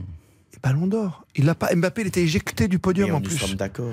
Dans sa tête de compétiteur, il te le dit depuis qu'il est gamin. Tu vois des interviews à ah, 17 ans. Je te rejoins, c'est qu'avec la blessure de Benzema, maintenant, il, est, il a le champ libre pour devenir voilà. le grand. Mais attention, attention, il a aussi un danger supplémentaire. Non, mais il, y a une charge supplémentaire sur, sur Steph, lui. Steph, qu'il est champ libre, c'est une chose. Euh, je ne le connais pas euh, directement et intimement, Kylian Mbappé, mais je, je pense qu'un joueur comme ça ne peut pas se réjouir de l'absence de Karim Benzema parce qu'il sait très bien que l'équipe de France. C'est pas se réjouir non, mais, de Xavier que j'ai dit. Non mais je, comprends ce que tu veux dire, Christophe. T'es dans ton petit lit le soir là, ouais. dans 5 étoiles là. Non mais je... tu dis merde, je suis Quand... tout seul maintenant. Évidemment qu'avec Karim Benzema, l'équipe de France est meilleure. En fait, la, question ne se pose pas. Euh, Kylian Mbappé, Kylian Mbappé, moi je ne pense pas aujourd'hui qu'il puisse se dire ok Karim n'est pas là euh, euh, Maintenant, la lumière va être que sur moi. Il le pense peut-être ah, un peu. Non, mais un peu. On a, un hein. festival de boulard dans toute cette Non, hein. mais bien sûr, je suis d'accord avec toi, sauf que Kylian Mbappé est conscient ah euh, du fait qu'avec Karim Benzema, l'équipe de France est plus forte et lui a peut-être plus de chances de briller. Encore un Allez, avant une petite pause, Yohan pour conclure sur ce dossier. Sur le côté, il veut marquer l'histoire et c'est quelqu'un qui l'an passé ah qui a souffert dans sa chair avec cette histoire de, la Suisse, de comment il a été vu par le pays, l'histoire de, de, racisme, aussi des critiques. Et je pense encore une fois que ça va le nourrir. Et ça, ça va le nourrir. Ça, ça va lui apporter énormément, pas avec un sentiment de vengeance, pas avec un sentiment de revanche, mais de ce que tu as subi, tu as galéré, tu as souffert dans ta chair. Et même Platini aussi, à un moment donné, a souffert. Mhm. Tu sais, au Parc des Princes, les, les sifflets contre Stuttgart, il y a eu des choses aussi. Il a répondu depuis. Et c'est oui, mais, moi j'adore Mbappé. Et je pense que... n'a jamais eu de carton rouge. Hein. Et c'est ça. Et je pense que tu vois, c'est effectivement c'est l'heure, mais c'est l'heure en le faisant intelligemment. Et, je pense que tu vois, et il a le génie pour ça. Effectivement, par contre, l'Argentine se n'est que deux coupes du monde dans son histoire, et c'est déjà extraordinaire. Et lui, il pourrait avoir deux coupes du monde. Euh, tu vois, l'Espagne c'est qu'une coupe du monde, et lui, il pourra en avoir deux à 24 ans. Il aura 24 ans deux jours après la finale de la Coupe du Monde. Et, je pense que tu vois, c'est comme si tu vois, il avait été. Euh, c'est une vie pour ce mois à venir. C'est une vie de construction d'un oui, champion. Après, tout va. Après, il est jeune. Conclusion, chacun son tour. Xavier Barret. plus loin, parce que euh, c'est ce que je dis d'ailleurs dans l'édito de mon guide. Aujourd'hui, vous avez plein de stars qui sont à leur dernière Coupe du Monde. Bon, on va parler de Cristiano Ronaldo tout à l'heure. Tu parlais de ton guide, je crois euh, juste comme ça, Je donne tout de suite d'argent parce que ça Lionel Messi. Mettez les caméras. Non, mais regardez. regardez non, non. C'est quoi ce guide Non, mais. On en a euh, jamais parlé. Vous avez vu. Luca Modric. Vas-y. Alors, Messi, 35 ans. Ronaldo, 37. Benzema, 34. Thiago Silva, 38. Lewandowski, 34. Luca Modric, 37. Vous pouvez rajouter Neymar. Déjà 30. Donc toutes ces stars, eux, c'est leur dernière chance. Voilà. Euh, euh, Mbappé, 24 ans, vous l'avez rappelé, Christophe. 24 ans. Ah, donc, deux jours euh, après, bah, il y le 20 décembre. oui, 24 ans juste après. Donc, lui, c'est déjà la star de la nouvelle génération. Aujourd'hui, il en est. Pardonne-moi, son seul rival, tu le connais. Il n'est pas là. Il. Hollande, il n'est pas là. Il l'aura probablement à l'euro en 2026, en 2024, pardon. Mais pour le moment, il n'est pas là. Donc pour lui, c'est un boulevard, mais c'est un boulevard qu'il faut, qu'il faut confirmer hmm. pour devenir ce qu'il veut être, vraiment le meilleur joueur du monde. C'est-à-dire. un boulevard, sauf que tu as quand même, même s'ils sont vieillissants, tu as quand même Messi, tu as quand même Neymar qui arrive en pleine forme et en pleine possession de ses moyens, même mm. s'ils sont plus âgés. Oui, mais et t'as quand même Cristiano Ronaldo qu'il ne faut pas non plus enterrer parce que. Le Portugal a une bonne équipe. Certes, avec une équipe c'est compliqué, mais le Portugal a une très bah très grande équipe. Et on en reparlera euh, Cristiano Ronaldo, messieurs, dans même pas une heure avec Thierry Marchand, grand spécialiste qui a rencontré plusieurs fois CR7, tous ses soucis de Manchester United, toute cette carrière.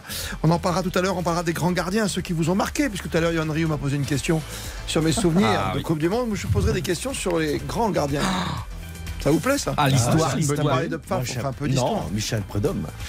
D'accord. On en parle après. Meilleur Julien gardien de la Coupe du Monde aux États-Unis. Après 22h, bien sûr. Les Bleus, ce soir, qui essayent de positiver en absence de Benzema, avec un schéma de jeu, on ne connaît pas encore la défense. Toujours, euh, on sait que Varane est disponible, hein, comme disait Deschamps ce matin, Xavier. hein, c'est vrai. Domer, qu'on en reparlera tout à l'heure. Quelle équipe demain? Et puis surtout, tiens, j'aimerais qu'on parle avant de parler d'Europe et, et de- d'Amérique du Sud, parce que quand même, Brésil, Argentine, c'est du sérieux. Euh, qui peut les contrer? La France, peut-être, voire la Belgique. Qui sait? Euh, Voilà, j'aimerais savoir si Deschamps a perdu un peu de son fluide, vous savez parce que j'ai écouté l'émission attentivement, c'était vendredi soir, je crois, avec Morad Jabari qui racontait que des supporters français étaient venus voir Deschamps à vélo et que même les vélos sont renversés sur Deschamps, qui vient de blesser. Il y a un truc qui va pas, la chatte à Dédé, on a vite oublié. 21h43. Elle est peut-être morte. Christophe Paco. On refait la Coupe du Monde sur RTL. On refait la Coupe du Monde. Christophe Paco sur RTL. La vie sans Benzema, pas de remplaçant depuis ben, maintenant quasiment 24 heures. hein. C'était à 23h17 hier l'officialisa- l'officialisation du départ de Karim Benzema, qui est parti ce matin dans l'intimité euh, du refuge des Bleus 5 étoiles là-bas au Qatar. On va parler du climat pour l'instant, une chaleur. J'ai vu que tout le monde s'adaptait. On va quand même parler de cette chance qui semble fuir euh, des champs depuis le début de ce rassemblement. Beaucoup de blessures. Toi, tu mets à l'image d'Nkunku, Kimpembe qui s'en va comme ça. Je te parle même pas des Pogba, des N'Golo Kanté. On le savait depuis longtemps. Puis ça aurait été peut-être compliqué pour eux. On a l'impression, on a le sentiment que voilà. Ouais, mais y a l'analyse C'est un de- tournant L'analyse de François. euh, euh, François hier, Mitterrand. qui- Minardo. ma- Ah, Manardo, d'accord. Manardo. Elle est très très bonne. Et, Hier, on euh, refait le match, alors, tu veux ouais, dire. on. Resitue Et- toujours, Et, tu et sais. Xavier, avait dit le même ici aussi. C'est le volume de match pour tous ces joueurs. C'est-à-dire que ils ont joué. Manardo disait 23 matchs depuis le début de saison Hmm. pour certains. Est-ce qu'on se rend compte ce que c'est? 23 matchs de foot sur une période de 4 mois, 5 mois. Les mecs sont tous cramés. Il y a Avec pas cette Ligue de des Nations qui sert à rien milieu, Ouais, là ouais, ils sont tous cramés. Quoi. D'ailleurs, euh, euh, regarde bien, dans toutes les sélections, la plupart des joueurs, même nous en Belgique, là, sont complètement sur les genoux. Et donc, Didier Deschamps ici, je sais pas si c'est une question de pas de chat. Je pense que les mecs sont fatigués. pas de chance. Euh, mais je pense qu'ils ont la plupart de la plupart sont crevés, la plupart sont fatigués. Là, il y en a qui n'ont pas eu l'occasion de, de souffler. Bah, je prends l'exemple. t'as qu'une semaine, là, Même l'exemple- alors. C'est un gardien, mais je prends l'exemple de, de- de- de- du gardien belge Courtois. Il a dû faire tous les matchs, Mm. tous les matchs. Et quand il n'a pas voulu venir en National League et jouer avec les Diables Rouges, il s'est fait insulter de tous les noms. Mm. Les mecs, ils ont une pression, ils doivent tout jouer. Donc je pense que c'est ça aussi, du côté pas de chance. Les types sont crevés. C'est la première fois qu'on a une Coupe du Monde à cette Bah, période de l'année, faut-il le rappeler. qui- qui est hein. quand même Une honte insupportable. absolue. Une honte absolue, comme dit Bah, ah, C'était quand même mieux que de jouer l'été comme d'habitude. On est d'accord aussi. Bah, il fallait pas donner la Coupe du Monde justement. Non, mais ça, ce pays. pas- pas- c'est fait. ouais, ouais. Il y a C'est 12 ans, c'est comme les mondiaux de ski, pas les Jeux Olympiques de joues sport pas. d'hiver qui vont aller je sais plus où là. Mais non, mais Christophe. Les Jeux asiatiques d'hiver en Arabie Saoudite. Christophe, En 2029. Non, mais ça, ça m'irrite me- ça m'irrite pas, je peux même pas en parler. pas en parler. Non, mais Christophe, soyons sérieux. Cette période-là, nonobstant que les joueurs qui sont Mm. dans cette situation-là, mais vous avez vu le bordel dans les championnats, on arrête le championnat après 15 matchs, tout est faussé. Tout mais est attends. faussé. La gestion, le mercato d'hiver, tout, tout- tout- tout est faussé. Mais, mais, euh, Ouais, mais on ça, on le, euh, sait 12 ans. depuis, on le sait depuis 12 ans d'abord.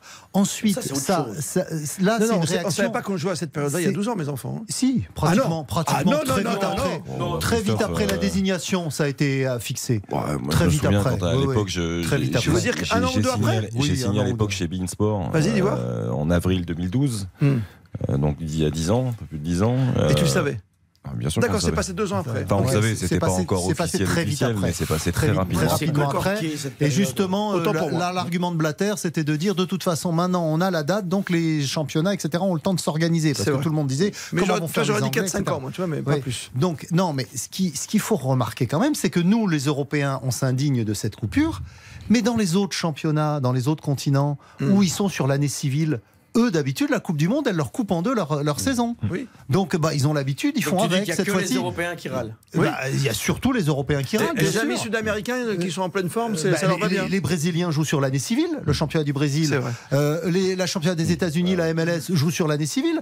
Le Mexique aussi. Donc la- les- le Japon aussi. Non, euh, la Corée aussi. Xavier. Donc les autres pays du monde jouent sur l'année civile. toi, Donc il n'y a que l'Europe qui joue sur l'année, euh, le- à Toi, cheval une, sur l'année. une analyse Donc, du football souvent globale et, et- et très bien d'ailleurs euh, en, en dehors de ton, de ton Guide et football. de, et de- et de ton guide du football, de ta vision du foot international et de 20 l'histoire.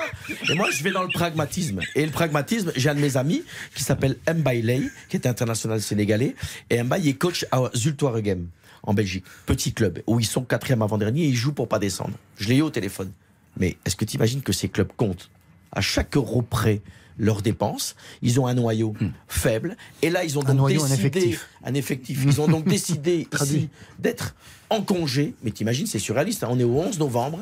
Son équipe. Ils ont un mois de repos? Ils ont deux semaines de repos pour refaire une préparation derrière pour réattaquer une journée de championnat le 28, le 28 décembre. Et alors, d'habitude, on avait des trêves. On avait des trêves. Simplement, c'est décalé. Ces petits clubs-là, c'est pas le Paris Saint-Germain avec, du, avec du volume, de l'argent et de la gestion. Ces clubs-là doivent optimiser chaque joueur. Mais il y a des joueurs qui sont pas prêts à faire ces coupures-là aussi. Même les grands clubs. Même les, oui, oui, ah, les grands clubs exemple de Jules Touin mais ouais. sans parler. Tu fais quoi des gens du PSG qui ne sont pas sélectionnés? Il n'y en a pas beaucoup. Mais... Non, parce qu'on évoquait la Ligue des Nations. Moi, je ne suis pas aussi critique que vous par rapport à cette bah, compétition parce que je, trouve que bah, c'est. T'as vu comment on l'a joué oui mais, après, ce sont des matchs euh, officiels. Alors, moi, je préfère avoir. Moi, je préfère avoir un caractère officiel à un match plutôt qu'un match amical. Non, mais ça, on est tous d'accord. Mais Xavier, désolé, euh, désolé, Xavier, c'est arrivé 4 matchs 4 matchs, c'est autre chose. 4 matchs Et en septembre, ils ont joué aussi 3 matchs. Hein. Bien sûr. Je voulais vous dire, il n'y a aucun problème là-dessus. Mais c'est ça aussi, parce que le calendrier est resserré de. Mais ça, c'est à cause du Covid, c'est pas à cause de la Coupe du Monde.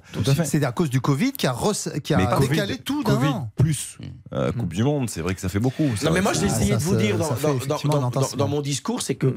euh, y a aussi un vrai problème économique. C'est-à-dire que euh, ça va être compliqué l'après-Coupe du Monde pour certains clubs qui vont mal digérer cette coupure. Pourquoi économiquement Vas-y? Ben, parce que tu peux être relégué, parce que tu n'arrives pas à passer. non, non, Enfin, Xavier, si tu, bah, permets deux minutes, arrête de, bah, de, oui, de réagir. Surtout, t'es insupportable. Quand et, eh, eh, le petit couple, là, ça va, ça vient. Non, mais fait, là, Christian Olivier, il s'est fait engueuler hier par Christian. Ah, oui. Parce qu'il intervient à chaque fois. Moi, je suis en train, de vous dire. On fait la de ménage. Je suis en train de vous dire que cette. Scène de ménage, je peux quand même l'entendre. Je suis en train de vous dire que cette coupure en plein de mois novembre va être terrible physiquement. Et quand je vous dis économiquement, c'est que les petits clubs, t'as des joueurs qui vont passer à travers, qui vont pas digérer cette coupure, qui vont pas digérer cette deuxième préparation. Il y aura de la casse. Et ça, il faut l'entendre. Stéphane, il faut l'entendre. Avant et après. Mais bien Stéphane, sûr. Stéphane, on est d'une génération où on a connu la trêve hivernale. Oui. Ça s'arrêtait en France, en Allemagne, en Espagne, en Italie, ça s'arrêtait plus ou moins longuement. En Russie, trois mois à l'époque. Ah, euh, voilà. championnat. Mais, ben là, ta trêve, au lieu d'être décembre-janvier, elle est novembre-décembre. Eh bien, où est le problème? Je vois pas la où tu poses un problème. Fin décembre jusqu'à janvier. Mais il y a, des époques. Il y a il y a eu des époques où la trêve était un mois et demi. Mais on, avait au moins joué 24 matchs de championnat. Et alors? Bah là, t'en as joué 15 et t'en joueras, joueras euh, Imagine pour un entraîneur. Non, mais mets-toi un peu à la place d'un mec qui, est dans un vestiaire. T'as des joueurs, il y a eu 15 journées de championnat. T'as des joueurs qui ont été blessés en début de hmm. saison. Le mec, il revient à la 7 journée. À la 15e, on lui dit stop, maintenant on va aller en vacances, on va refaire après, une préparation. Le mec, s'il est blessé à la 30e journée, après, messieurs, eh il revient l'année d'après. Il faut quand même se recentrer sur l'origine du débat. C'est-à-dire qu'on est parlé de Deschamps. Oui. On parlait de Deschamps, des difficultés, la perte de fluide de Deschamps. Et, et ça, tu dis que c'est la saison. Mm. Non, mais c'est ça aussi, c'est l'enchaînement des matchs qui bah fait que tu as ces blessures à répétition, tu as un Karim. Benzema qui était touché quand même, a été touché à plusieurs reprises au niveau de, la cuisse depuis le mois de septembre, donc c'est l'enchaînement des matchs qui n'y a pas aidé. Euh, voilà, on, mais notre force, il, a, finalement... il a, peut-être un peu moins de réussite, mais, mais au-delà de la réussite, je vais me montrer un peu critique, pourtant c'est quelqu'un que je respecte énormément, c'est que je trouve qu'il n'a plus aucune certitude depuis hmm. plusieurs mois. C'est-à-dire que c'est pas forcément c'est l'enchaînement pas la coupe des matchs du monde qui a de fait trop que... pour Deschamps, t'es d'accord? Pour moi. Hein. Ah, pour moi, si. Ah Mais pour moi, en fait, c'est la compétition de trop. Enfin, parce que après, à, mon sens, après l'euro, après l'échec de l'euro, il fallait peut-être passer à autre chose. Mais, après, ça, c'est un autre problème. Non, non, mais ça, va dans la continuité de ma question. Oui, Johan. Deschamps, il lève la Coupe euh, des Ligues Champions en 93. Il lève la, Coupe du Monde en 98. Il lève la Coupe du Monde en 2018.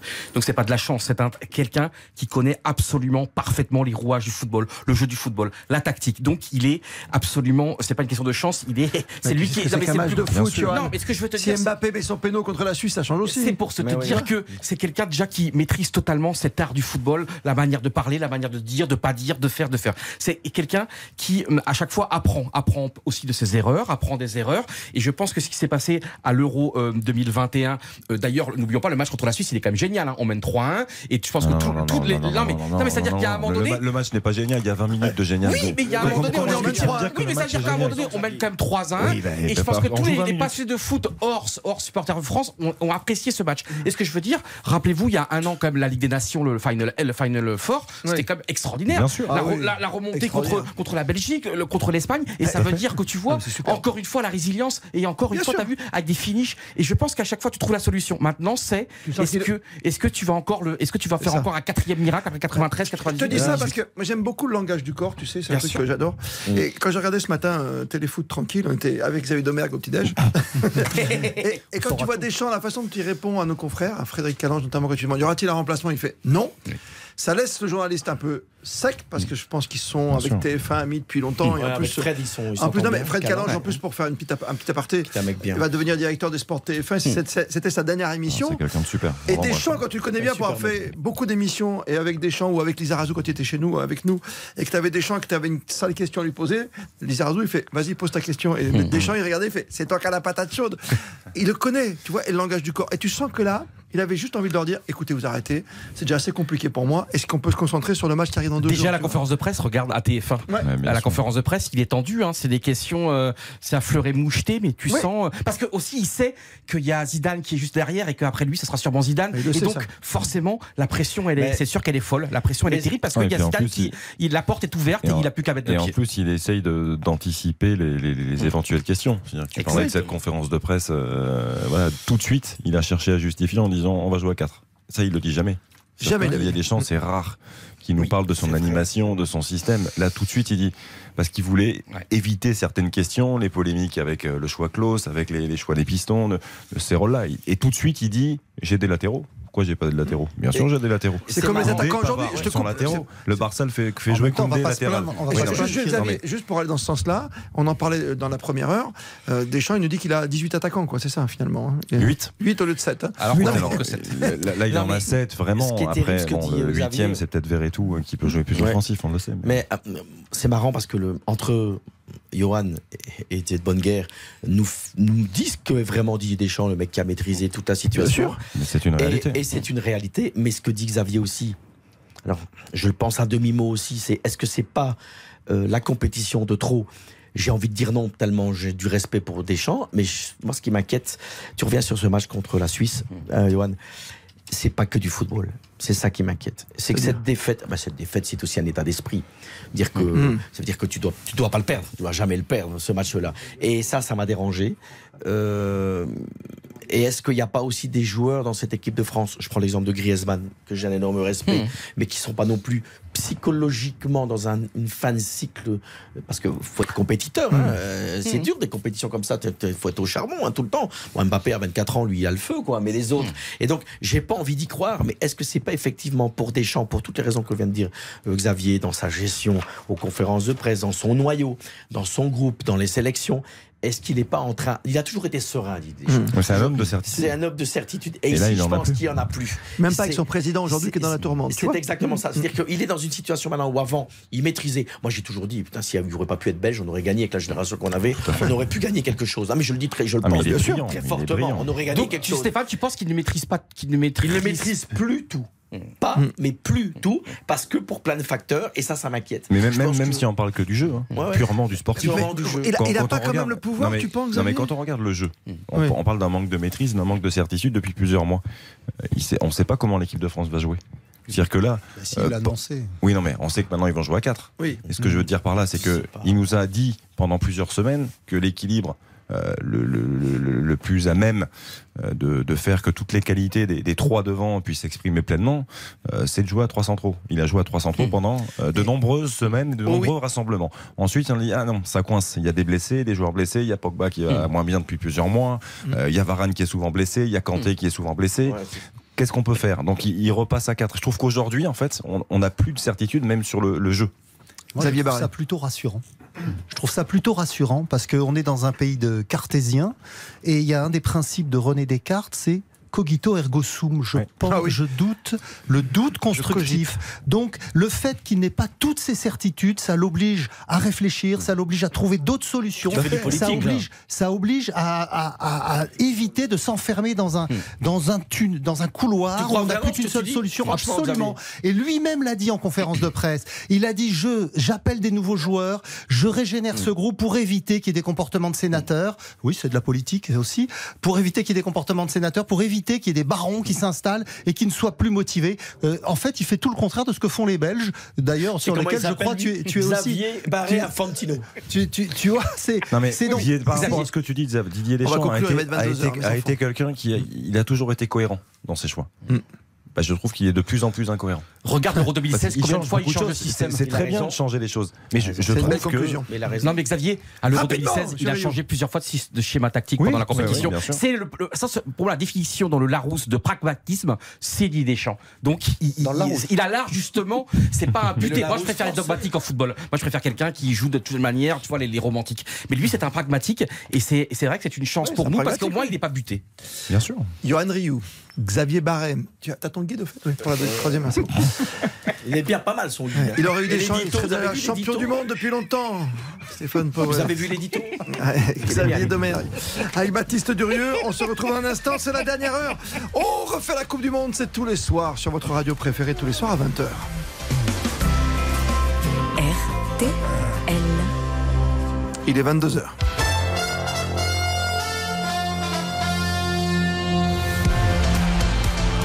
RTL, On refait la Coupe du Monde. présenté par Christophe Paco.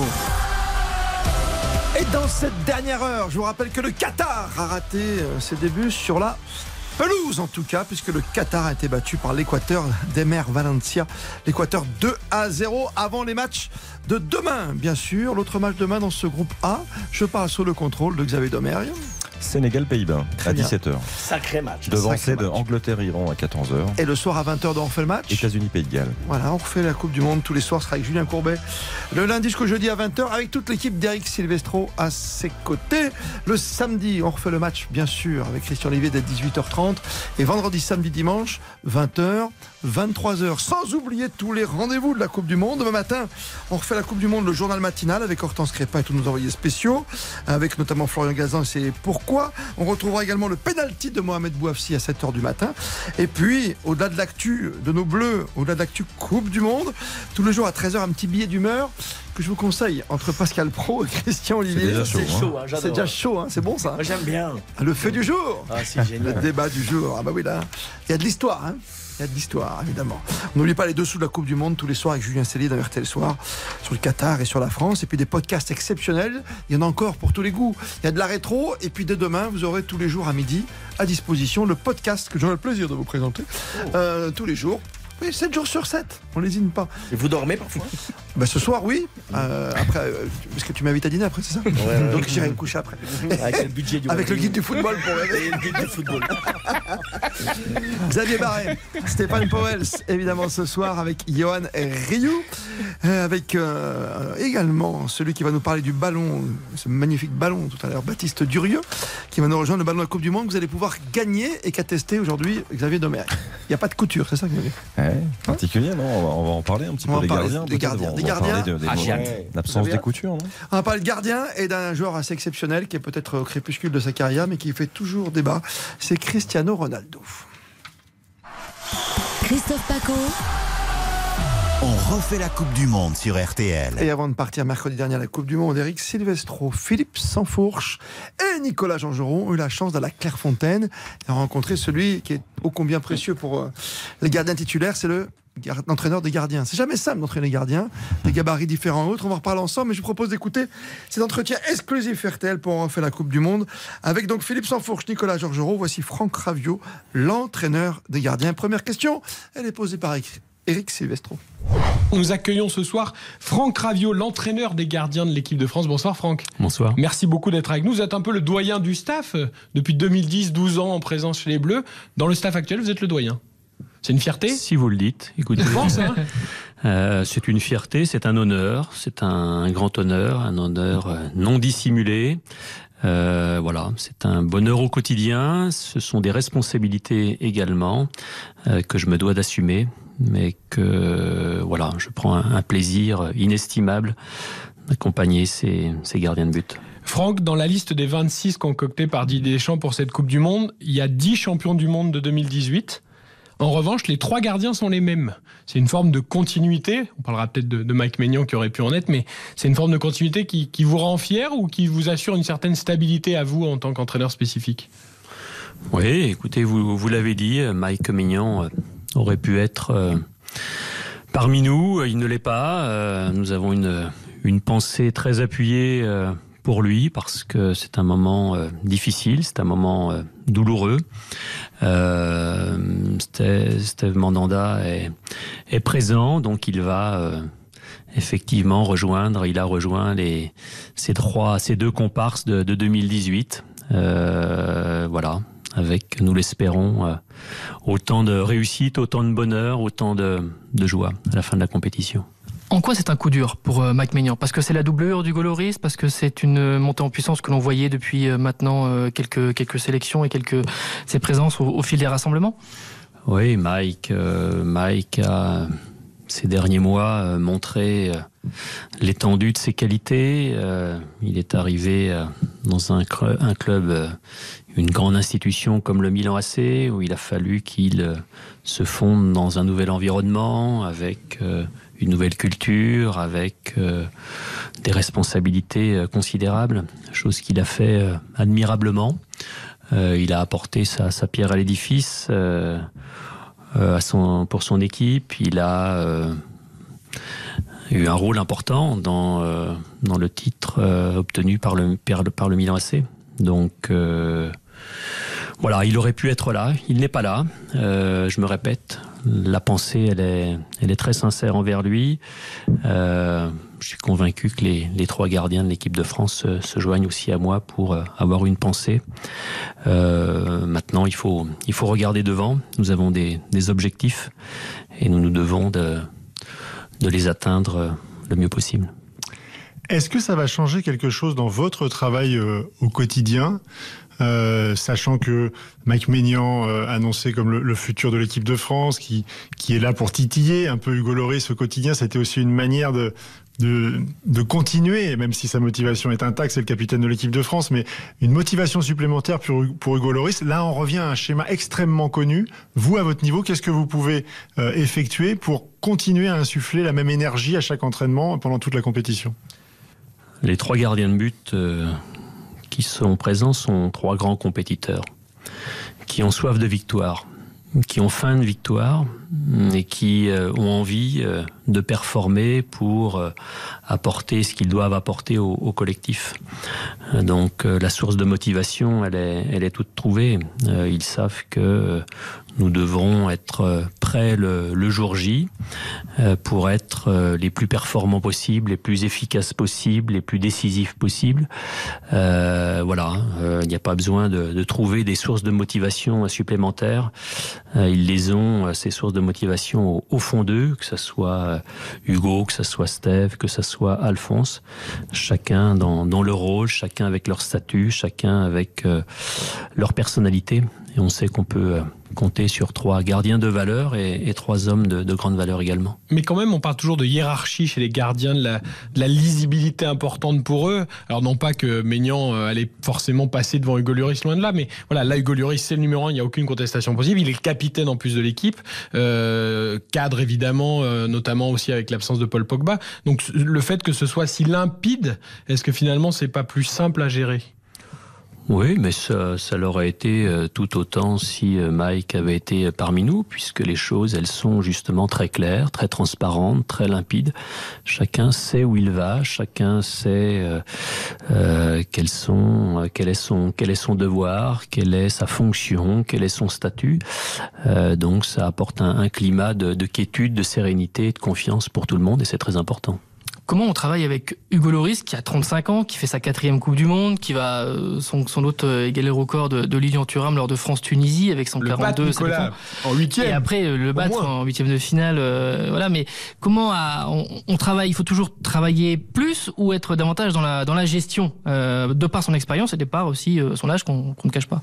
Non, il faut euh, adapter euh, le travail le, mieux possible. Bon, il y a un, vécu commun, une expérience commune euh, avec Hugo, avec Steve et avec Alphonse. Ce sont des, garçons que je connais bien, que je connais très bien. Ce sont des joueurs que je connais bien et très bien aussi, de par le vécu commun que nous avons depuis de nombreuses années.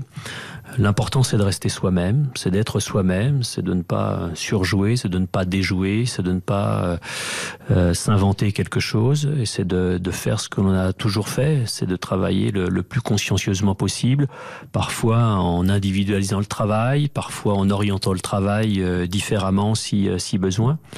Euh, ma préoccupation principale et première, c'est qu'ils soient à leur plénitude le jour J et qu'ils soient prêts le, le, jour J pour répondre aux, aux exigences, aux exigences qui seront les qui seront les nôtres. Euh, Franck, vous dites je les connais bien. Euh, alors pour le grand public, peut-être qu'il ne le sait pas, vous aviez aussi déjà Hugo Lloris et Steve Mandanda chez les Espoirs. Mmh. Donc ça, ça remonte.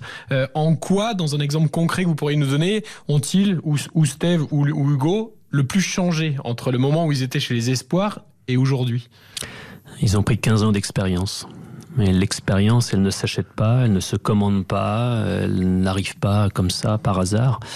Euh, ils ont un, vécu incontestable, ils ont un vécu considérable, euh, ils ont vécu euh, des joies, des peines, des victoires, des défaites. Ils se sont endurcis avec le temps, ils se sont bonifiés avec le temps, ils ont grandi avec le temps et ce qui fait d'eux euh, aujourd'hui euh, des valeurs sûres de leur poste, ce qui fait euh, d'eux aujourd'hui eh bien des, des gardiens qui sont rentrés dans les dans l'histoire du football français. En 15 ans, justement, Franck Raviot, le, poste de gardien, ce qu'on attend du gardien de but, est une notion qui a, qui a beaucoup évolué. Déjà physiquement, on voit des, gabarits qui sont beaucoup plus impressionnants sur les jeunes gardiens aujourd'hui. Le jeu au pied, très, très important. Euh, Est-ce que vous avez vu aussi cette transition s'effectuer euh, naturellement chez, chez, chez, vos gardiens? Est-ce qu'il a fallu euh, insister plus sur ces questions-là? Comment ils ont fait pour rester au plus haut niveau dans ces secteurs qui ont beaucoup évolué? Oui, le, le, gardien de but aujourd'hui est devenu un, un, joueur à part entière. On lui en demande beaucoup, euh, on lui en demande trop. énormément. On peut parfois peut-être lui en demander euh, un petit peu trop. Faut pas oublier qu'un gardien de but, c'est euh, avant tout un joueur à qui on va demander, on va, lui demander de ne pas prendre de but. Euh, le gardien de but, il doit être en capacité de, s'adapter en permanence de s'adapter par rapport à tout, tout le temps, par rapport au jeu, par rapport à une organisation, par rapport à des adversaires, par rapport à, à un environnement, par rapport à un contexte et par rapport à, aux exigences imposées par le, par le plus haut niveau. Donc euh, l'important c'est que le gardien de but soit en capacité de faire les, les bons choix, les bons gestes, fasse preuve de, de discernement euh, également pour être in fine le, le plus efficace possible. Est-ce que vous pensez qu'Hugo Lloris peut être au moins aussi fort, voire plus fort qu'en 2018, où il avait été particulièrement décisif sur cette Coupe du Monde? C'est ce que je lui souhaite de tout cœur, parce qu'il met tout en œuvre, parce que c'est un, un, très grand professionnel qui ne laisse rien au hasard, qui est soucieux du, du moindre détail, qui euh, se prépare euh, comme un, un, grand pro qui, euh, tant sur cette préparation visible qu'invisible, met tout en œuvre. Euh, il le mérite grandement, de par ce qu'il est, de par ce qu'il représente, euh, et de par euh, aussi euh, la carrière qui impose le plus grand des respects. Il y a quatre ans, euh, quand on était dans la phase de préparation, euh, il y avait euh, ce débat qui existait dans, l'opinion publique, qui voilà poussait derrière Mandanda. Il y avait un peu le, statut du Goloris qui était un peu chahuté, et ce qui ne l'a pas empêché de sortir ce, cette grande Coupe du Monde. ensuite, il, apprend de ça, il a appris de ça. On apprend de, ça, de ces moments-là aussi, dans cette gestion et, à l'approche de ce mondial là maintenant à quelques jours. Ce qui caractérise Également Hugo, c'est son humilité.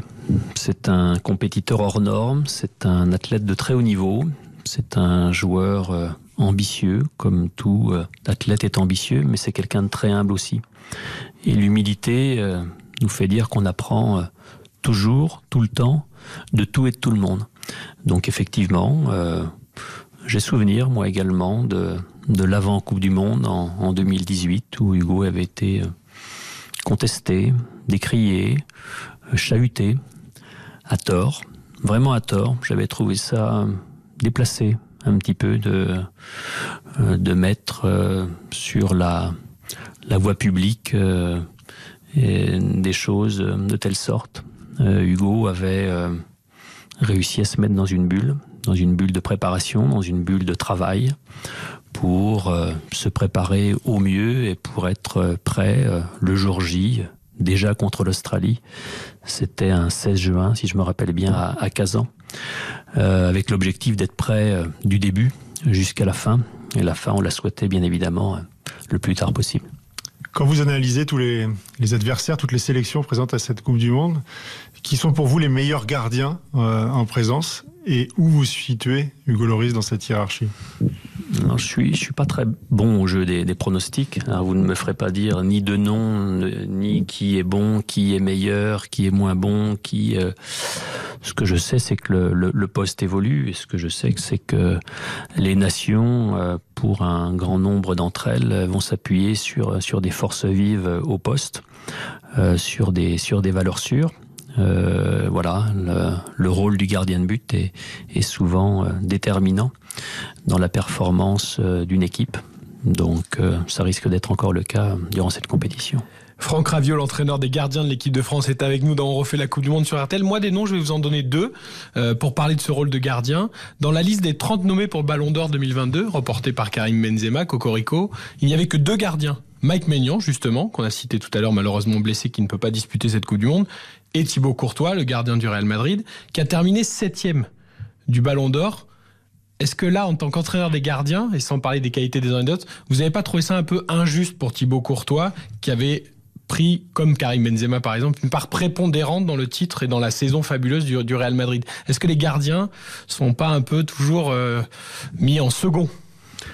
Oh, je pense qu'il il serait, euh, il serait appréciable que le, le gardien de but soit, soit valorisé à, à juste titre et à la hauteur de ce qu'il peut représenter dans un collectif.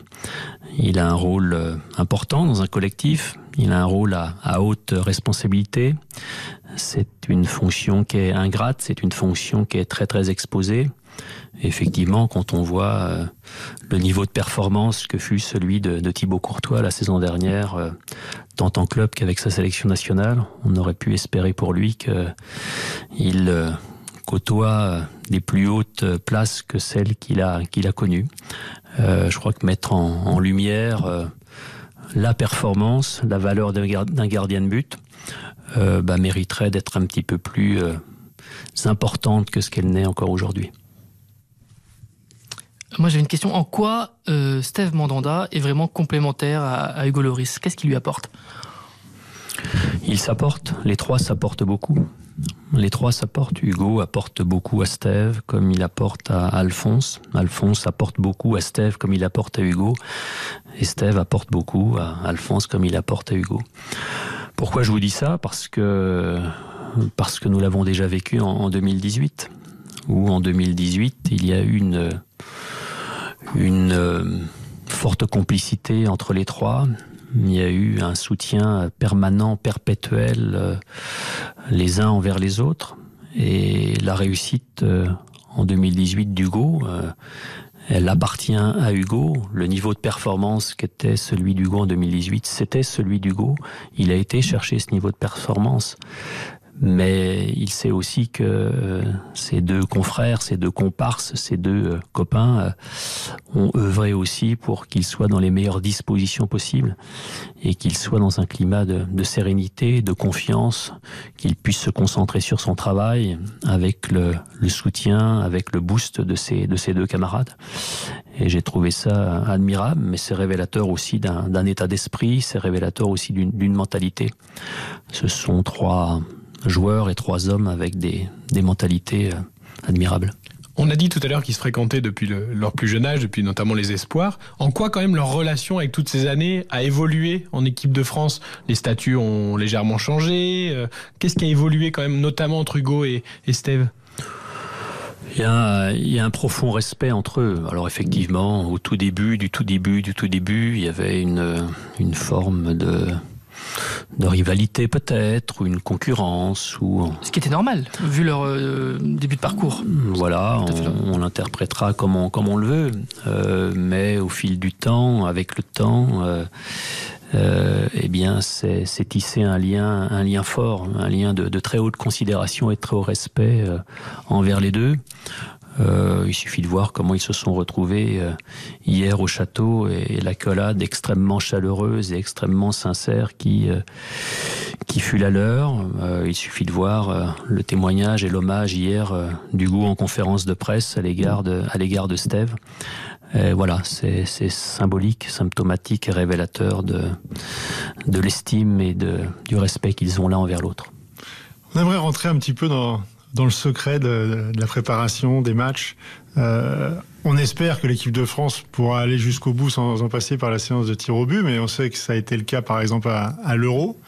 Euh, Il y a des gardiens qui fonctionnent beaucoup au feeling, qui aiment pas trop avoir des informations trop précises sur les tireurs. Est-ce que c'est le cas du Goloris Est-ce qu'il marche au feeling à l'instant T? Ou est-ce qu'il y a un gros travail de préparation? Et est-ce que vous lui livrez? Est-ce qu'il est demandeur de ce travail de préparation? Un gardien de but de, de très haut niveau, comme l'est Hugo, c'est un gardien de but qui euh, est un gardien de but qui euh, analyse, qui réfléchit, mais qui est dans l'instinct aussi.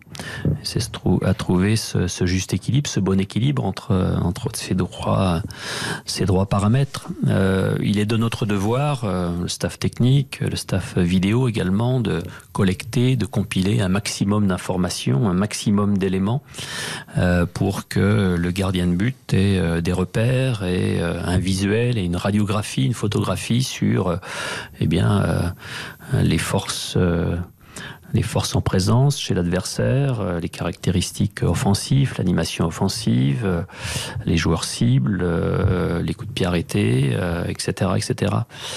Après, vous le savez très bien et nous le savons, le football n'est pas une science exacte, un match n'est pas une science exacte et les statistiques que l'on pense être fiables à 100%, elles ne le sont pas à 100%. Euh, les exemples sont nombreux, les exemples que nous avons von- vécus sont nombreux, que ce soit contre la Suisse ou même par le passé, où euh, tout avait été euh, préparé, tout avait été envisagé, tout avait été pensé. Et puis euh, ça ne s'est pas passé comme euh, comme on l'avait comme on l'avait analysé. Donc c'est une réalité. Donc c'est vrai que le gardien de but doit à ce moment-là, eh bien, euh, être et dans l'analyse et dans la réflexion, mais aussi euh, dans l'instinct pour pouvoir euh, répondre à ces problématiques. Franck Ravio, pour terminer cet entretien, j'ai envie de vous poser une question plus personnelle. Vous êtes quelqu'un de très posé, très humble, très réfléchi, très collectif. À titre personnel, quand vous êtes, euh, quand il y a le match, comment vous vivez les arrêts, les buts encaissés? Est-ce que vous, voilà, vous, gardez tout pour vous? Vous arrivez à un moment aussi à, lâcher un peu? De l'intérieur vraiment quand vous êtes sur le banc? Oui, après c'est une question de personnalité. Euh, je suis euh, pas quelqu'un qui est euh, forcément très expressif, très démonstratif. Euh, je pense qu'il est jamais très bon d'être dans une euphorie euh, démesurée ou dans un catastrophisme euh, exacerbé. Je vis les choses très intensément parce que à travers la relation que l'on peut entretenir lorsque l'on est entraîneur spécifique, entraîneur en charge des, gardiens de but et ses propres gardiens de but, eh bien c'est une relation particulière, c'est une relation que je, dirais euh, très très complice, voire intime.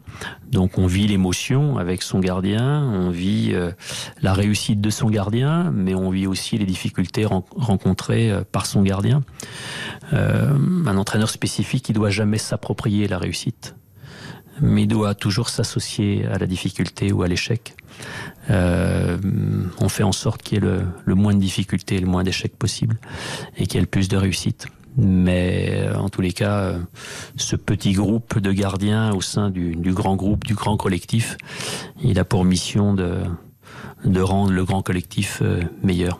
Eh bien, on vous souhaite de vivre de belles émotions comme tous, nous, les Français, les supporters de l'équipe de France, pendant cette Coupe du Monde. Merci beaucoup, Franck Ravio. Un grand merci à vous. Merci à vous. On refait la Coupe du Monde. Christophe Paco sur RTL. C'était passionnant parce que Franck Raviot, voilà, c'est lui qui connaît le mieux effectivement euh, ces gardiens. Moi, je me souvenais même plus que Loris avait été contesté en 2018. Ça- Alors ça, j'avais quasiment oublié Xavier Domergue. Ouais, Souvenez-vous quand même de la, la Coupe du Monde qu'il fait. Hein. Mais c'est pour ça. qui est quand même juste exceptionnel. C'est-à-dire que, parce qu'on parlait d'un parcours en Coupe du Monde qui est souvent semé d'embûches, tout n'a pas été parfait pour l'équipe de France. Il y en a un qui a été vraiment au niveau tout le long, c'est lui, à faire les petits arrêts décisifs contre l'Australie qui permettent de, de rester dans le match, à faire les, les arrêts qu'il faut. Il y avait un arrêt à faire dans un match à chaque fois. Il le faisait. Parce que t'as l'impression que, voilà, qu'il n'a jamais quasiment fait d'erreur, alors qu'on sait qu'il avait fait une erreur, vous vous en souvenez, dans un grand match de Coupe du Monde. Bien sûr. Mais, mais- mais ça, tout le monde l'a oublié. La mais ça peut arriver. Pour moi, bah pour- oui. Oui, mais c'est pas.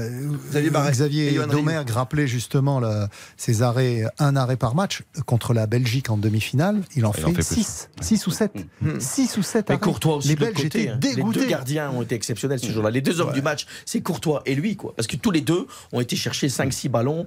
Les Français ont canardé Courtois euh, quelques nombreuses fois. hein. Il se fait des- souvent canarder ton Après, je, suis d'accord avec Zab. Je trouve que euh, Hugo Lloris sur ce match-là permet à l'équipe de France de, bah, de- de- clairement. de s'imposer. Parce que très sincèrement, euh, c'est pour ça qu'on on n'en parlera pas ce soir, mais euh, on parle beaucoup des lacunes défensives quand même de Benjamin Pavard. Sur ce match-là, je, je pense qu'on en a eu euh, plus que l'illustration face à un Eden, face à Eden Hazard qui était particulièrement inspiré Ouais, aussi ce soir-là.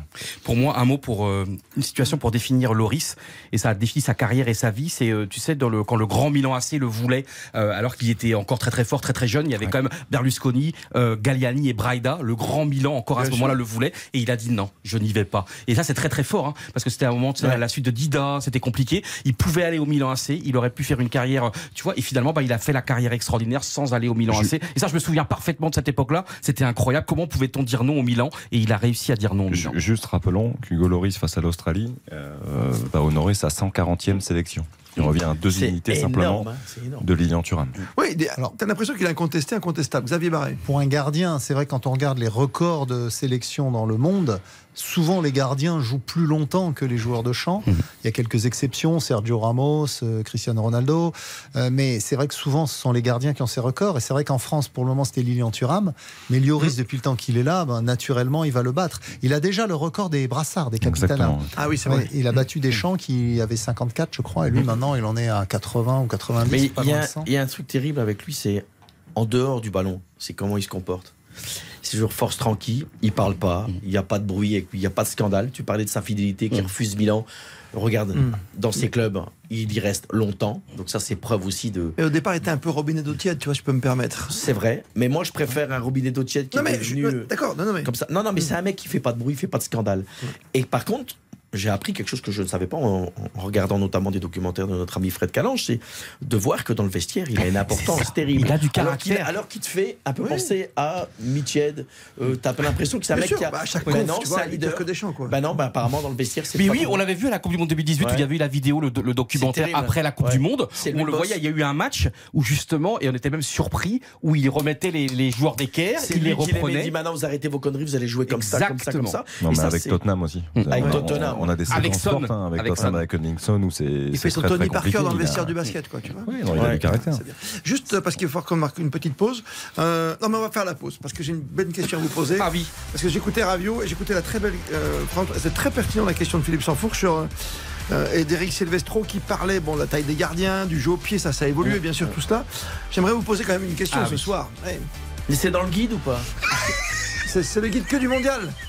Ah oui, Ah, c'est euh, dommage. Moi, je veux que savoir si c'est dans Bah, le tout guide. à l'heure parce que c'est Quel est le gardien qui a fait le plus d'arrêts en phase finale de Coupe du Monde Ah ben voilà, ça, sur un match Ça c'est dans le oh, guide. oh, non, non, Oko, Oko, non, comment il s'appelait le- Ochoa, Non, le Black. Campos. Le Black. euh, Non, c'était contre la. Belgique. Nkono, Nkono. Non, c'était contre la Belgique. Attends, quelle Coupe du Monde 80... 80 Non, plus récemment. 2018 alors? Non, euh, juste avant. 2014, C'est avant 2014, Courtois 2014, 2014 Ouais. Non, c'est pas un gardien belge, c'est un gardien qui a joué contre, Contre la Belgique. Ah, contre la Belgique. Face à la Belgique. Baptiste Durieux, tu sais ça C'est Manuel Neuer, non? Ah, non, Neuer un Américain. Comment tu Ah, veux qu'on ça Tim dans- Howard. Tim Howard. Tim Tim Howard. Howard. 13 arrêts contre la Belgique en Coupe du Monde 2014. Et est-ce que ça, c'est le dans le guide record en Coupe du Monde. Et c'est dans le guide, là. Putain, C'est dans en le page guide. 25. On va l'acheter En page suite. 25. Retiens-toi On va acheter ce guide tout de suite. 13 arrêts. Tim Howard. Stéphane que- Attendez, est-ce que vous savez que Tim Howard était, malade du syndrome Gilles de la Tourette. Oui, et il l'a toujours d'ailleurs. Et on explique que c'est peut-être ça qu'il avait ces réflexes incroyables. On dirait Mini Grégoire, mais en homme. Les gens, et en costume. Xavier Domergue. Johan Rioux, Baptiste Durieux revient juste après ça. On refait la Coupe du Monde. Christophe Paco sur RTL. On refait la Coupe du Monde. Christophe Paco sur RTL. Dans cette dernière demi-heure de refait la Coupe du Monde, on va parler de Cristiano Ronaldo en 10 minutes avec un invité exceptionnel, Thierry Marchand, grand journaliste, l'équipe France Football, pour nous parler de Cristiano Ronaldo, l'une des énigmes côté star de cette Coupe du Monde. J'aimerais qu'on termine sur les gardiens, l'importance du ballon. Et ce ballon, vous savez quoi? On va vous le faire gagner ce ballon. Pas bien ça? Magnifique. Sur Twitter, Le avec vrai nos ballon. amis de Balle de Sport. Le vrai ballon. Le vrai ballon. Je salue euh, la présence de Thierry Kerfrieden. Ça, c'est breton, messieurs. Ah Bah, salut Thierry. Bonsoir. De Balle de Bonsoir, Sport. Thierry. Bonsoir. Exactement. Ça, c'est un beau cadeau quand même. hein. Ah bah ouais. On va rappeler Ah que ce oui. ballon s'appelle euh, le voyage, c'est ça, Baptiste Durieux? Al-Rila, qui signifie effectivement voyage en beau, arabe. C'est beau, hein C'est quoi la particularité de ce ballon? Mais il y en a beaucoup, euh, inspirés déjà par la culture, l'architecture, les bateaux traditionnels, les drapeaux du Qatar aussi. Ah Euh, on a une base blanche qui est nacrée, euh, qui rappelle l'industrie perlière du Qatar également. Il y a des zébrures multicolores, c'est très beau. Et beaucoup aussi de, de subtilité en, en termes techniques. C'est-à-dire que c'est un ballon qui est un peu plus fuyant, qui est plus rapide. C'était une volonté des gens qui ont fait ce ballon pour que le jeu soit beaucoup plus rapide et, et- et beaucoup plus, voilà, avec une trajectoire qui soit beaucoup plus incisive que, que d'habitude. Il n'y a pas de couture, c'est pas comme des ballons qu'on peut trouver chez vous, par exemple, comme le ballon de la Coupe du Monde 58 où il y avait des lacets dessus, non? Il y avait des lacets. Hein, Thierry? Exactement. Ah ouais. Exactement. Mais Comme les maillots. Le, le ballon a bien évolué depuis des années. hein. C'est sûr. Et là, là, on va faire gagner le ballon officiel de la Coupe du Monde. hein. C'est quand même fort, quand même. Exactement. Le ballon euh, qui est joué avec euh, tous- les joueurs lors des matchs de la Coupe du Monde. Est-ce que vous avez toute la collection des ballons? J'ai écouté les maillots hier soir avec Eric Silvestro, Baptiste Durieux, et une collection de maillots de légende. Est-ce que chez Balle de Sport, ça va de la balle de golf à tous les ballons? J'ai bien compris. Mais est-ce que vous avez tous les ballons au magasin? Pas tous les ballons euh, qu'on trouvait dans les années 60-70, mais euh, on a toutes les marques et euh, tous les types de ballons. Ça c'est sûr. Pour pour la Coupe du Monde, on a euh, différents types de ballons, que ce soit le le ballon tango. supporter, Le tango. Alors, alors, le tango évidemment. Là, Magnifique. On- Ça, c'était un vrai ballon. Et vous ça, savez, mais, et Thierry, mais, mais le tango, c'est une belle réplica et euh, aujourd'hui et, euh, et qu'on rend très bien. Et Thierry, Voilà. j'ai une, anecdote quand j'étais euh, au LOSC. Vous savez qu'il y a une tradition où tu dois envoyer des ballons à l'équipe euh, Ah oui, qui c'est tu vas jouer et eux te renvoient des ballons. La seule équipe qui ne renvoyait jamais les ballons, c'était Auxerre avec Giroud. je, te jure que c'est vrai. Donc toi, t'as envoyé ça ballon, alors va disait ma belge, ma mère, mais ça au ballon. J'en sais rien, moi, ils sont au ballon. Et Giroud, il les envoyait pas. Ah, ces ballons e-sport, ils ne voulaient, Non, pas, non, voulaient jure. pas les partager. hein. Donc tu savais qu'à Auxerre, le jeu d'aller-retour, bah, tu l'avais dans le baba. les Français, on dit Auxerre. Auxerre, bah, on l'avait dans le baba. Et Vaïdi m'engueulait, il dit Ma mère, on n'a pas ballon. Bah, j'ai dit Je peux pas les chier, les ballons. hein. C'est fini, oui. C'est marrant comme. On a du mal à comprendre le, belge. hein. Oh, ça, c'est- mais on l'adore. Après, vous, avez un peu de tout hein, comme prix hein, sur les ballons. Hein. Parce qu'après, vous, vous avez un, un ballon officiel de match qui est dans les 150 euros. Ouais. Vous avez un, un ballon supporter qui est dans les euh, 23 euros. Et après, vous avez des ballons entre les deux, des ballons d'entraînement, des ballons euh, euh, réplica euh, qui sont abordables et qui sont des très bons ballons à jouer, qui sont entre 30 et 60 euros. On trouve de tout en fait, et, et- et même dans, dans cette collection Coupe du Monde. Pour gagner ce ballon Coupe du Monde, on va faire très très simple. On va aller sur Twitter, le petit oiseau. Ça vous va tous On peut même dire Twitter, euh, Twitter, sans accent. Twitter. Faut parler belge. Sur le Musk, on va sur le Musk. Ah oui, effectivement, oui. C'est le must ce soir. C'est très simple. On, on vous a mis une petite vidéo pour vous présenter le ballon, bien sûr, de balle de sport. Et vous avez juste à follower et à retweeter. Il y aura un petit tirage au sort et ce sera pareil pour l'équipe de France. Reste avec nous Thierry parce que j'ai un petit tour de table avant de, de parler de Cristiano Ronaldo. Il ne reste même pas 5 minutes.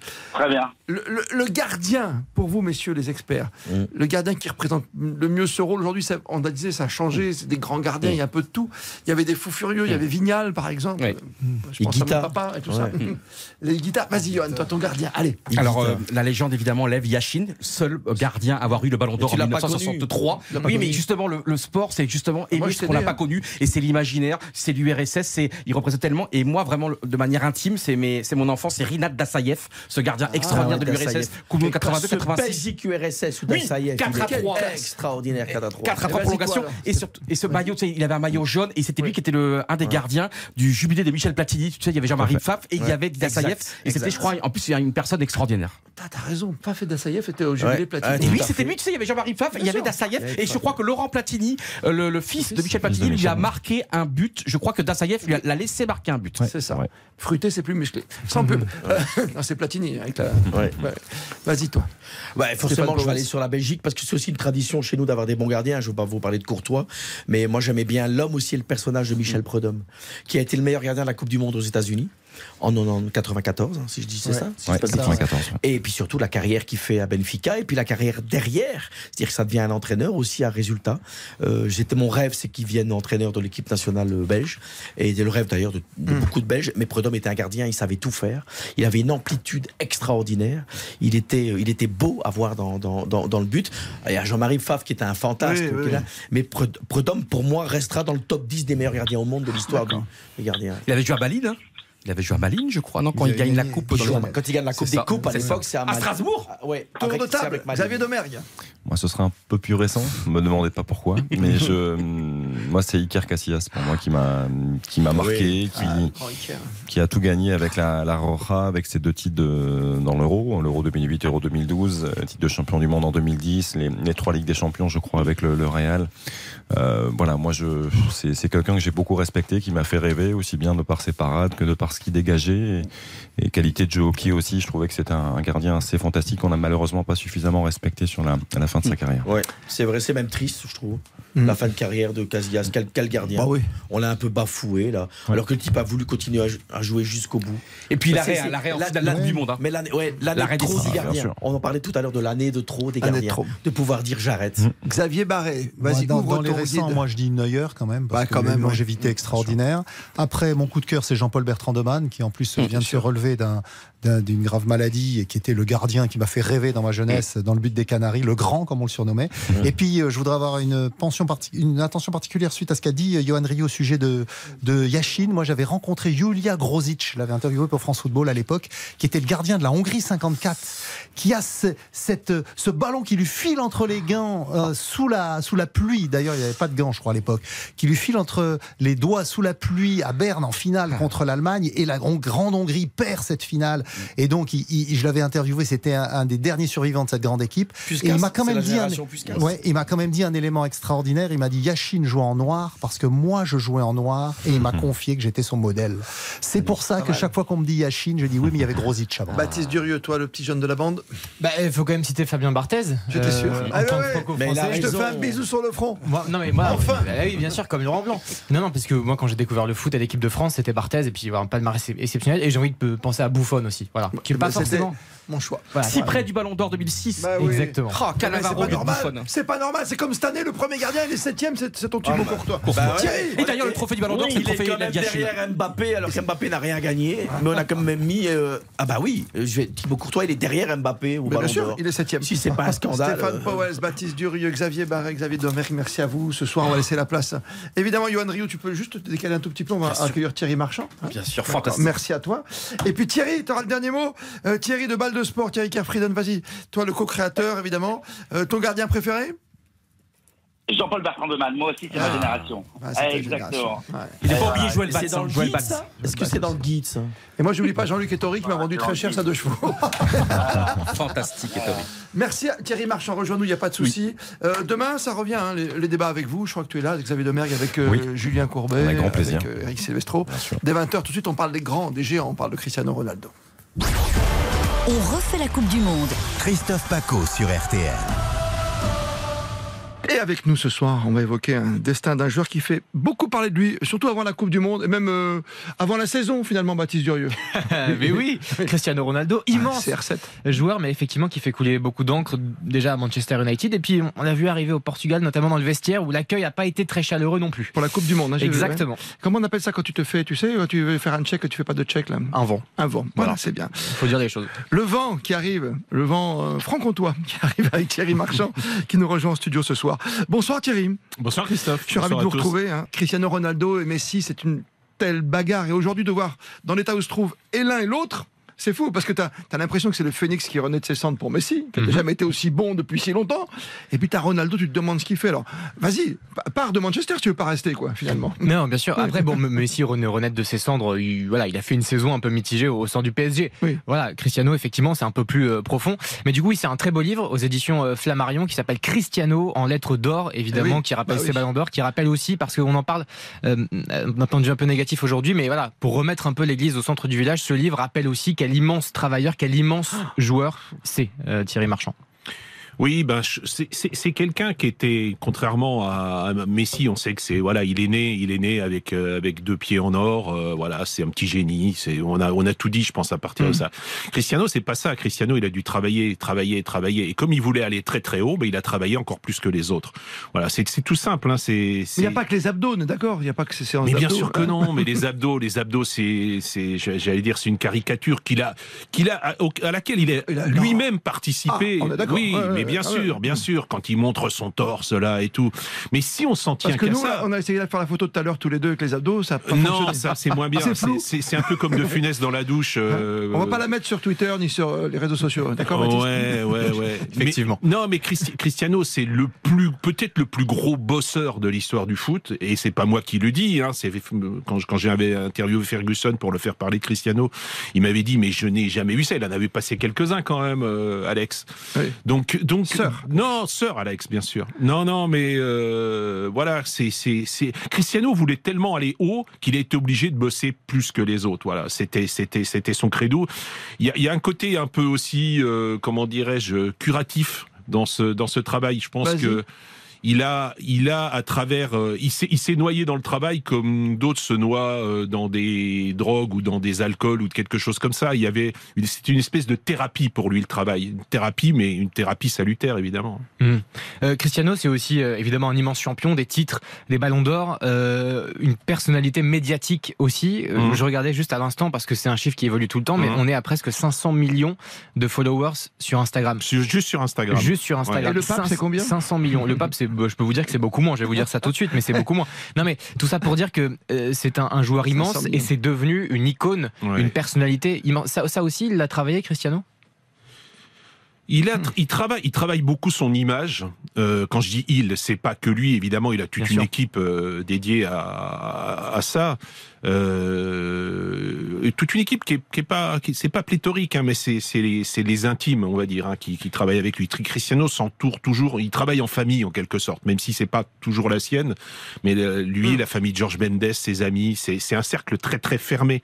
Euh, tous les gens qui sont autour de Cristiano sont pas très nombreux. Il a pas beaucoup d'amis non plus, des vrais amis, je parle. hein. Mmh, Euh, bien sûr. Voilà. Donc oui, oui, non, non, mais c'est quelque chose. C'est là aussi une volonté. C'est la volonté toujours d'être le premier partout.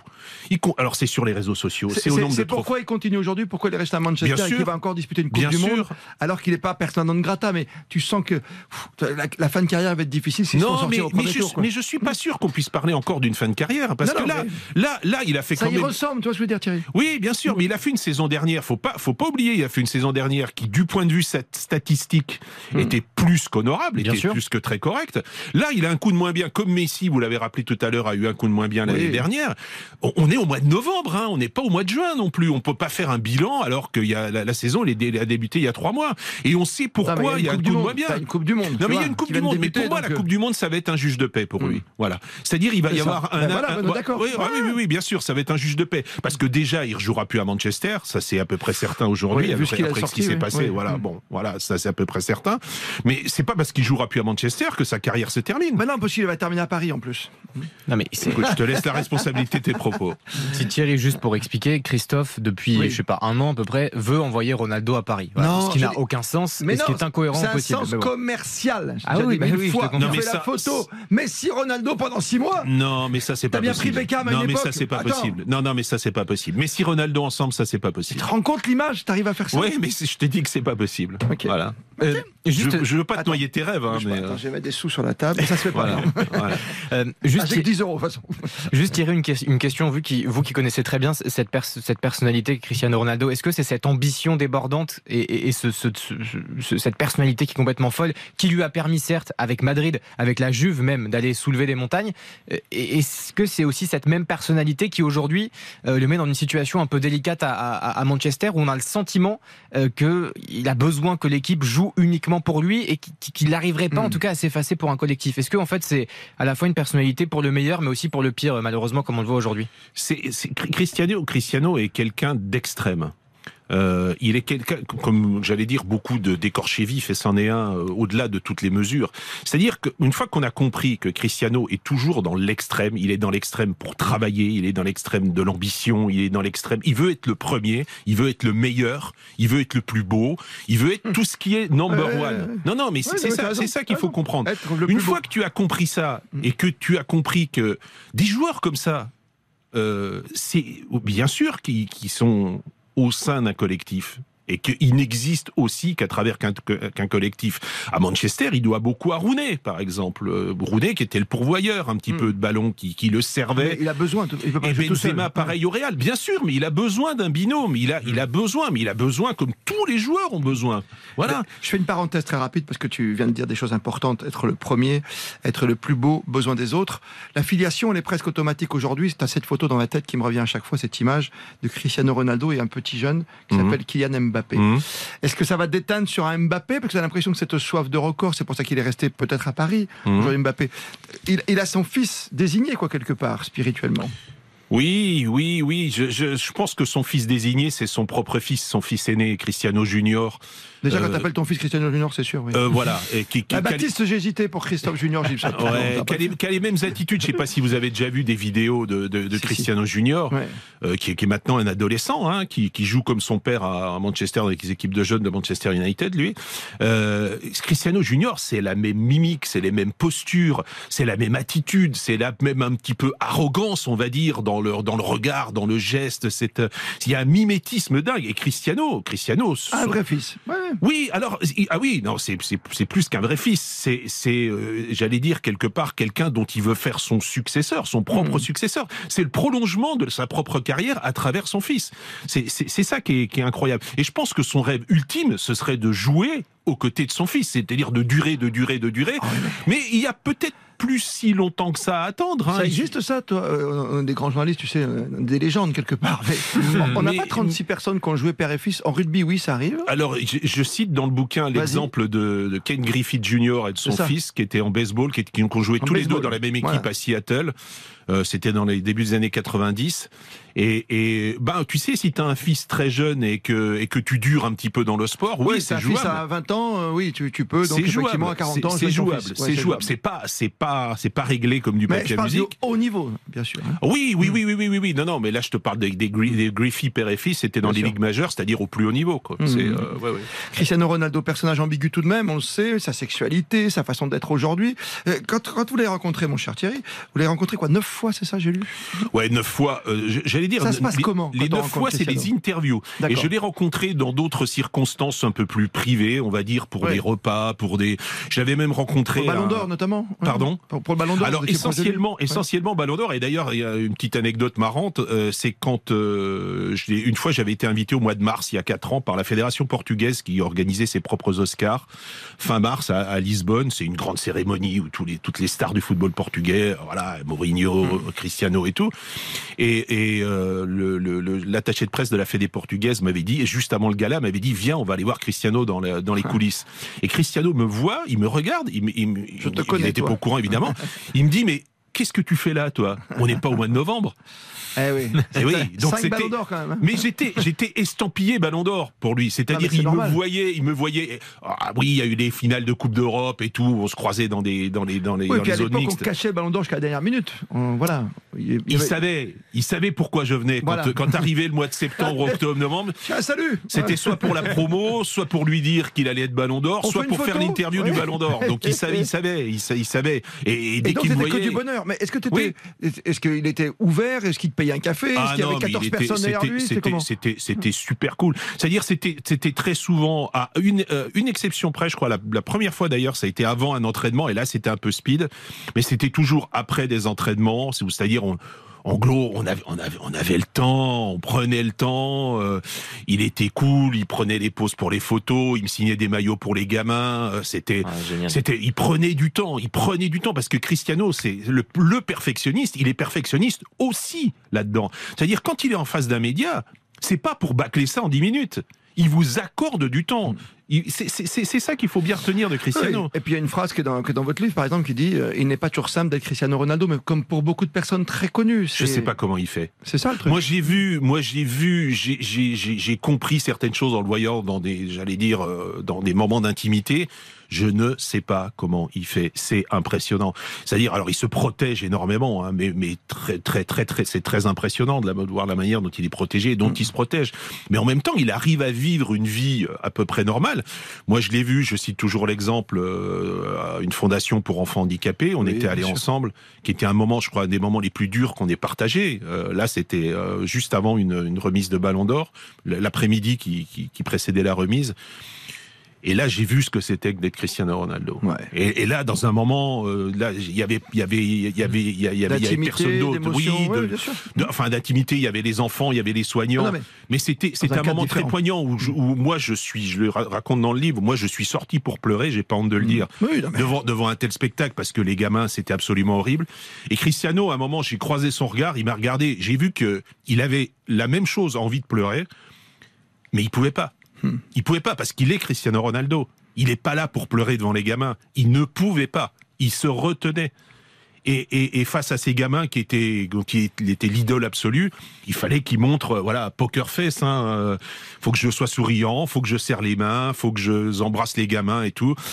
Il arrive à faire ça et- et je vous jure, c'était difficile, très difficile. C'est plus difficile que de marquer un but. Parce que c'est aussi ça, Cristiano, c'est la générosité absolue. Euh, toujours quelqu'un, moi, quand je vois qui prend du temps avec les fans, qui est sursollicité de partout, mais qui, qui prend toujours le temps quand un fan arrive, euh, par exemple, à passer dans une interstice entre une barrière et un vigile Mmh. euh, pour, pour l'agripper, il prend toujours le temps de, de, de saluer, de faire un câlin, de faire une photo. C'est aussi ça, malgré ce, ce statut qui est fait.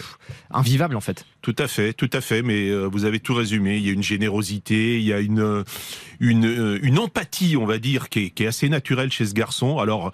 Oui, il y a le côté écorché vif, le côté blessé, permanent. Permanent, c'est quelqu'un de blessé. C'est quelqu'un qui, c'est le, le sous-titre du livre que, que, que j'ai écrit, c'est l'homme qui voulait être aimé. Mais c'est, c'est, c'est, ça a quelque chose. C'est tellement ça. Mais oui, c'est ça. Mais ça. ça. se résume, ça se résume à cette phrase-là. C'est l'homme qui veut être aimé par le monde entier.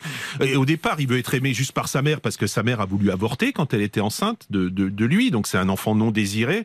Et il a voulu, il a eu de cesse que depuis sa naissance que de que de, de dire à sa mère tu vas voir qui je suis. Tu vas voir quel tort tu aurais eu d'avorter. Et tu vas voir à oui, quel un combat, point. oui, c'est un combat intérieur. Voilà, oui. voilà. Si je veux être aimé par ma mère et, et, et, et au-delà de tout, par le monde entier, le monde entier. Donc je veux être le plus beau, je veux être le meilleur, je veux être le numéro un partout. Regardez comme je suis beau, regardez comme je mérite d'être aimé. Et Thierry, selon vous, qui est un grand spécialiste de Ronaldo, aujourd'hui, où il peut aller? Est-ce qu'il faut retourner au Portugal, au Sporting, là où, où tout a commencé? Est-ce qu'il faut essayer de se rabiocher avec Manchester? Est-ce qu'il faut attendre, euh, je sais pas, qu'un club. euh, Non, rabibocher avec Manchester, j'y crois pas du tout. Non, tu pars aux États-Unis? Mais selon vous, il peut aller aux en fait? États-Unis? Mais je pense, je pense que c'est encore un peu trop tôt pour lui. Je, je- ouais, moi, moi, moi, je serais assez. euh, Il y, a, il y a plusieurs hypothèses. Les, les clubs qui, qui l'ont voulu cet été vont peut-être revenir à la charge. Et, et, et, euh, si tu peux pas te payer une plus haute de l'hôtel dans une suite euh, royale, euh, dans un grand hôtel, dans un pour deux semaines, peut-être sur une semaine, euh, ça peut le faire. Et ben là, peut-être que sur six mois de l'année plutôt que sur un an, ça va pouvoir le faire pour des clubs qui n'avaient pas forcément les moyens sur une année. Là, ça va être six mois. Quand Six je dis mois six mois, c'est Ouais. même pas six mois, hein, c'est quatre mois. Hein, euh, Je connais un club, moi. Ouais, ouais. On, on en connaît plusieurs. Oui. Hein tu, veux- tu, tu veux voir Cristiano au Stade Bonal, c'est ça? Moi, je, à Sochaux, je pense que tu vois, chez nous. Ouais. Non, mais Tu vois, pour, du- remonter, près pour de remonter en Ligue Peugeot, 1. là, tu vois, le petit Tu hôtel peux- deux étoiles à côté. Ouais. Magnifique. Le Kyriade. Le- Ah, voilà. Ce sont des amis, attention, touche pas. Ouais, non, non, je touche pas. Mais si tu veux, si tu veux remonter en Ligue 1, vraiment, tu, tu, tu, fais, tu vas chercher Cristiano et là, je pense que on, Ouais. on, on remonte en Ligue 1. ouais. Non, mais sérieusement, c'est Fran- ça peut être la France, ça peut être euh, c'est l'Europe, Mais ou ça c'est peut le être, monde. ça peut, non, non, C'est la non, non, mais Chine, ça, peut être tout. Non, je pense, honnêtement, moi, la Chine, euh, la Chine ou les États-Unis, j'y crois pas pour l'instant parce que parce qu'il a encore une véritable ambition. Il y a, il- moi, je pense qu'il y a deux clubs qui, qui aujourd'hui euh, peuvent encore l'intéresser et qui, et- et qui sont intéressés par lui. C'est Chelsea et c'est le Bayern.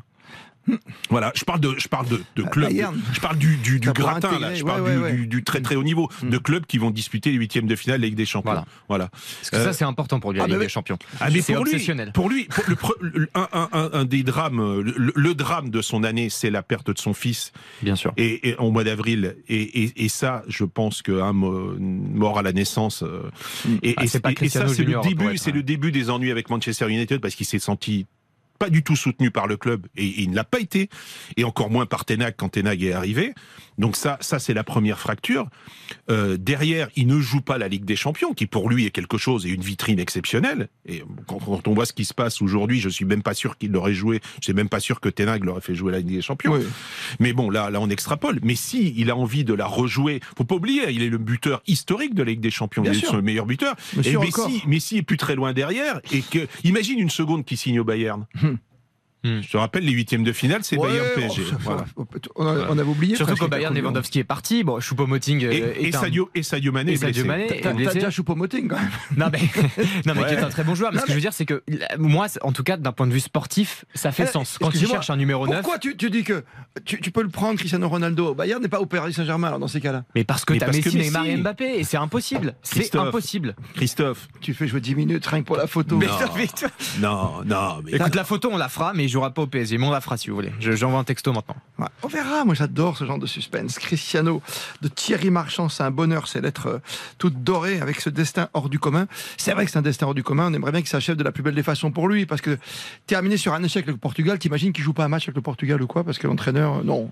Non. Non. Non. Non, vrai. non, non, non, non, non, Non, non, non. non, non, non, non, non, parce que là, là. euh, Il le trouve à court de forme, tu vois Non, non, truc, non, non, non, non. Puis tu sais, Fernando Santos, euh, Ouais. c'est pas El Muche en 74 qui avait placardisé Netzer, euh, voilà, qui avait placardisé un peu les. Gunther. Ouais, non, non, non, non, non, non, non, non, non, non, non, non, non, mais Cristiano va jouer. Ce que j'espère, c'est juste qu'il se blessera pas. Et puis moi, je, je, je, j'ai dans la tête que peut-être que dans trois semaines vous allez me rappeler en me disant euh, T'as tu t'es il va gouré. non mais j'ai dans la tête que le Portugal va faire une grande coupe du monde Ils ont une belle équipe en tout cas pour ça. vrai. Mais Voilà. bon, ça ne suffit pas. Avec un des joueurs préférés de Thierry Henry qu'on citait qui s'appelle Bernardo Silva. magnifique Exactement. joueur magnifique joueur Le plus non mais il y a plein de magnifiques joueurs dans Thierry cette équipe mon joueur préféré, tu vois, c'est c'est lui comme Arsène Wenger qui disait que Diaby, l'homme de cristal, euh, voilà, qui se cassait tout le temps, c'était le meilleur joueur qu'il Ouais, pu connaître. T'as des joueurs comme ça, pour avoir beaucoup parlé de Thierry Henry de, de grand attaquant, c'est vrai que là, euh, tu sais qu'un Silva, c'est quelque chose avec le Portugal et Cristiano en pleine forme. Et là, de toute façon, il a envie. Non, mais il a- il a pas la peine de lui envie. mettre dans le vestiaire un petit mot, euh, vas-y, joue. il a tel- il a tellement envie il a peut-être trop envie. Mm. Euh, moi, c'est ça qui me fait qui me fait encore un tout petit peu douter, c'est qu'il il va vouloir se montrer et j'espère qu'il attirera pas trop le ballon et qu'il fera aussi jouer les autres parce que ils ont un très beau collectif. Le Portugal, c'est une équipe qui, pour moi, peut peut remporter cette Coupe du Monde. J'ai pas honte de. Ouais, j'ai bien compris. C'est Ouais, jeudi le match? Ah oui. Très bien, vous en Ah oui, oui. Évidemment dès 20h dans notre grande émission spéciale Coupe du Monde avec Julien Courbet, Eric Silvestro, toute l'équipe, Xavier Domergue et vous Baptiste Durieux et toute l'équipe habituelle hein, qui revient pour faire le match pendant tous les jours. Il y a un podcast également qui est formidable. Tous les matins on l'enregistre et c'est disponible euh, à la mi-journée. Tous les jours le petit podcast de refait le match Coupe du Monde. Merci Thierry Marchand pour Merci le à cadeau. vous. Merci pour la dédicace. hein. Avec plaisir. Christophe Paco. On refait la Coupe du Monde sur RTL. On refait la Coupe du Monde. Christophe Paco sur RTL. C'est parti La Coupe du Monde 2022, la première au Moyen-Orient, Coupe du Monde de la FIFA 2022 au Qatar. Cérémonie d'une trentaine de minutes pour officialiser le grand départ aujourd'hui, placé sous le signe du respect et de l'inclusion. C'est l'émir hein, du Qatar, le cheikh Tamim Ben Hamad Al Thani, qui a ouvert évidemment les hostilités, le débat, qu'il est beau, je le cite, pour les gens de mettre de côté ce qui les sépare pour préserver leur diversité et ce qui les unit.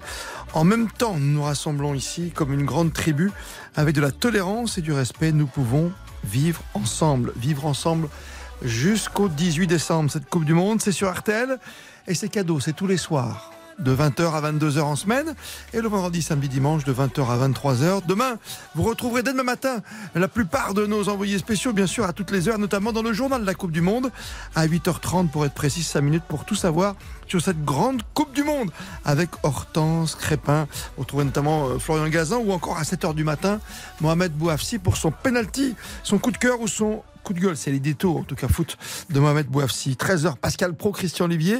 Les grands échanges du midi pour la Coupe du Monde avec le fait du jour ou encore le débat du jour. N'oubliez pas les dessous de la Coupe du Monde dans RTL Soir avec Julien Cellier et avec Marion Calais. C'est à 18h30. On parlera du Qatar, de ce match d'ouverture perdu tout à l'heure, 2 à 0 face à l'Équateur. Le buteur est Mer Valencia, doublé petite gêne au genou pour l'attaquant vedette de l'Équateur, qui a donc refroidi l'ambiance au Qatar avec cette victoire 2 à 0. Demain, 20h, Eric Silvestro, Julien Courbet pour en refaire la Coupe du Monde. Merci d'être fidèle à RTL.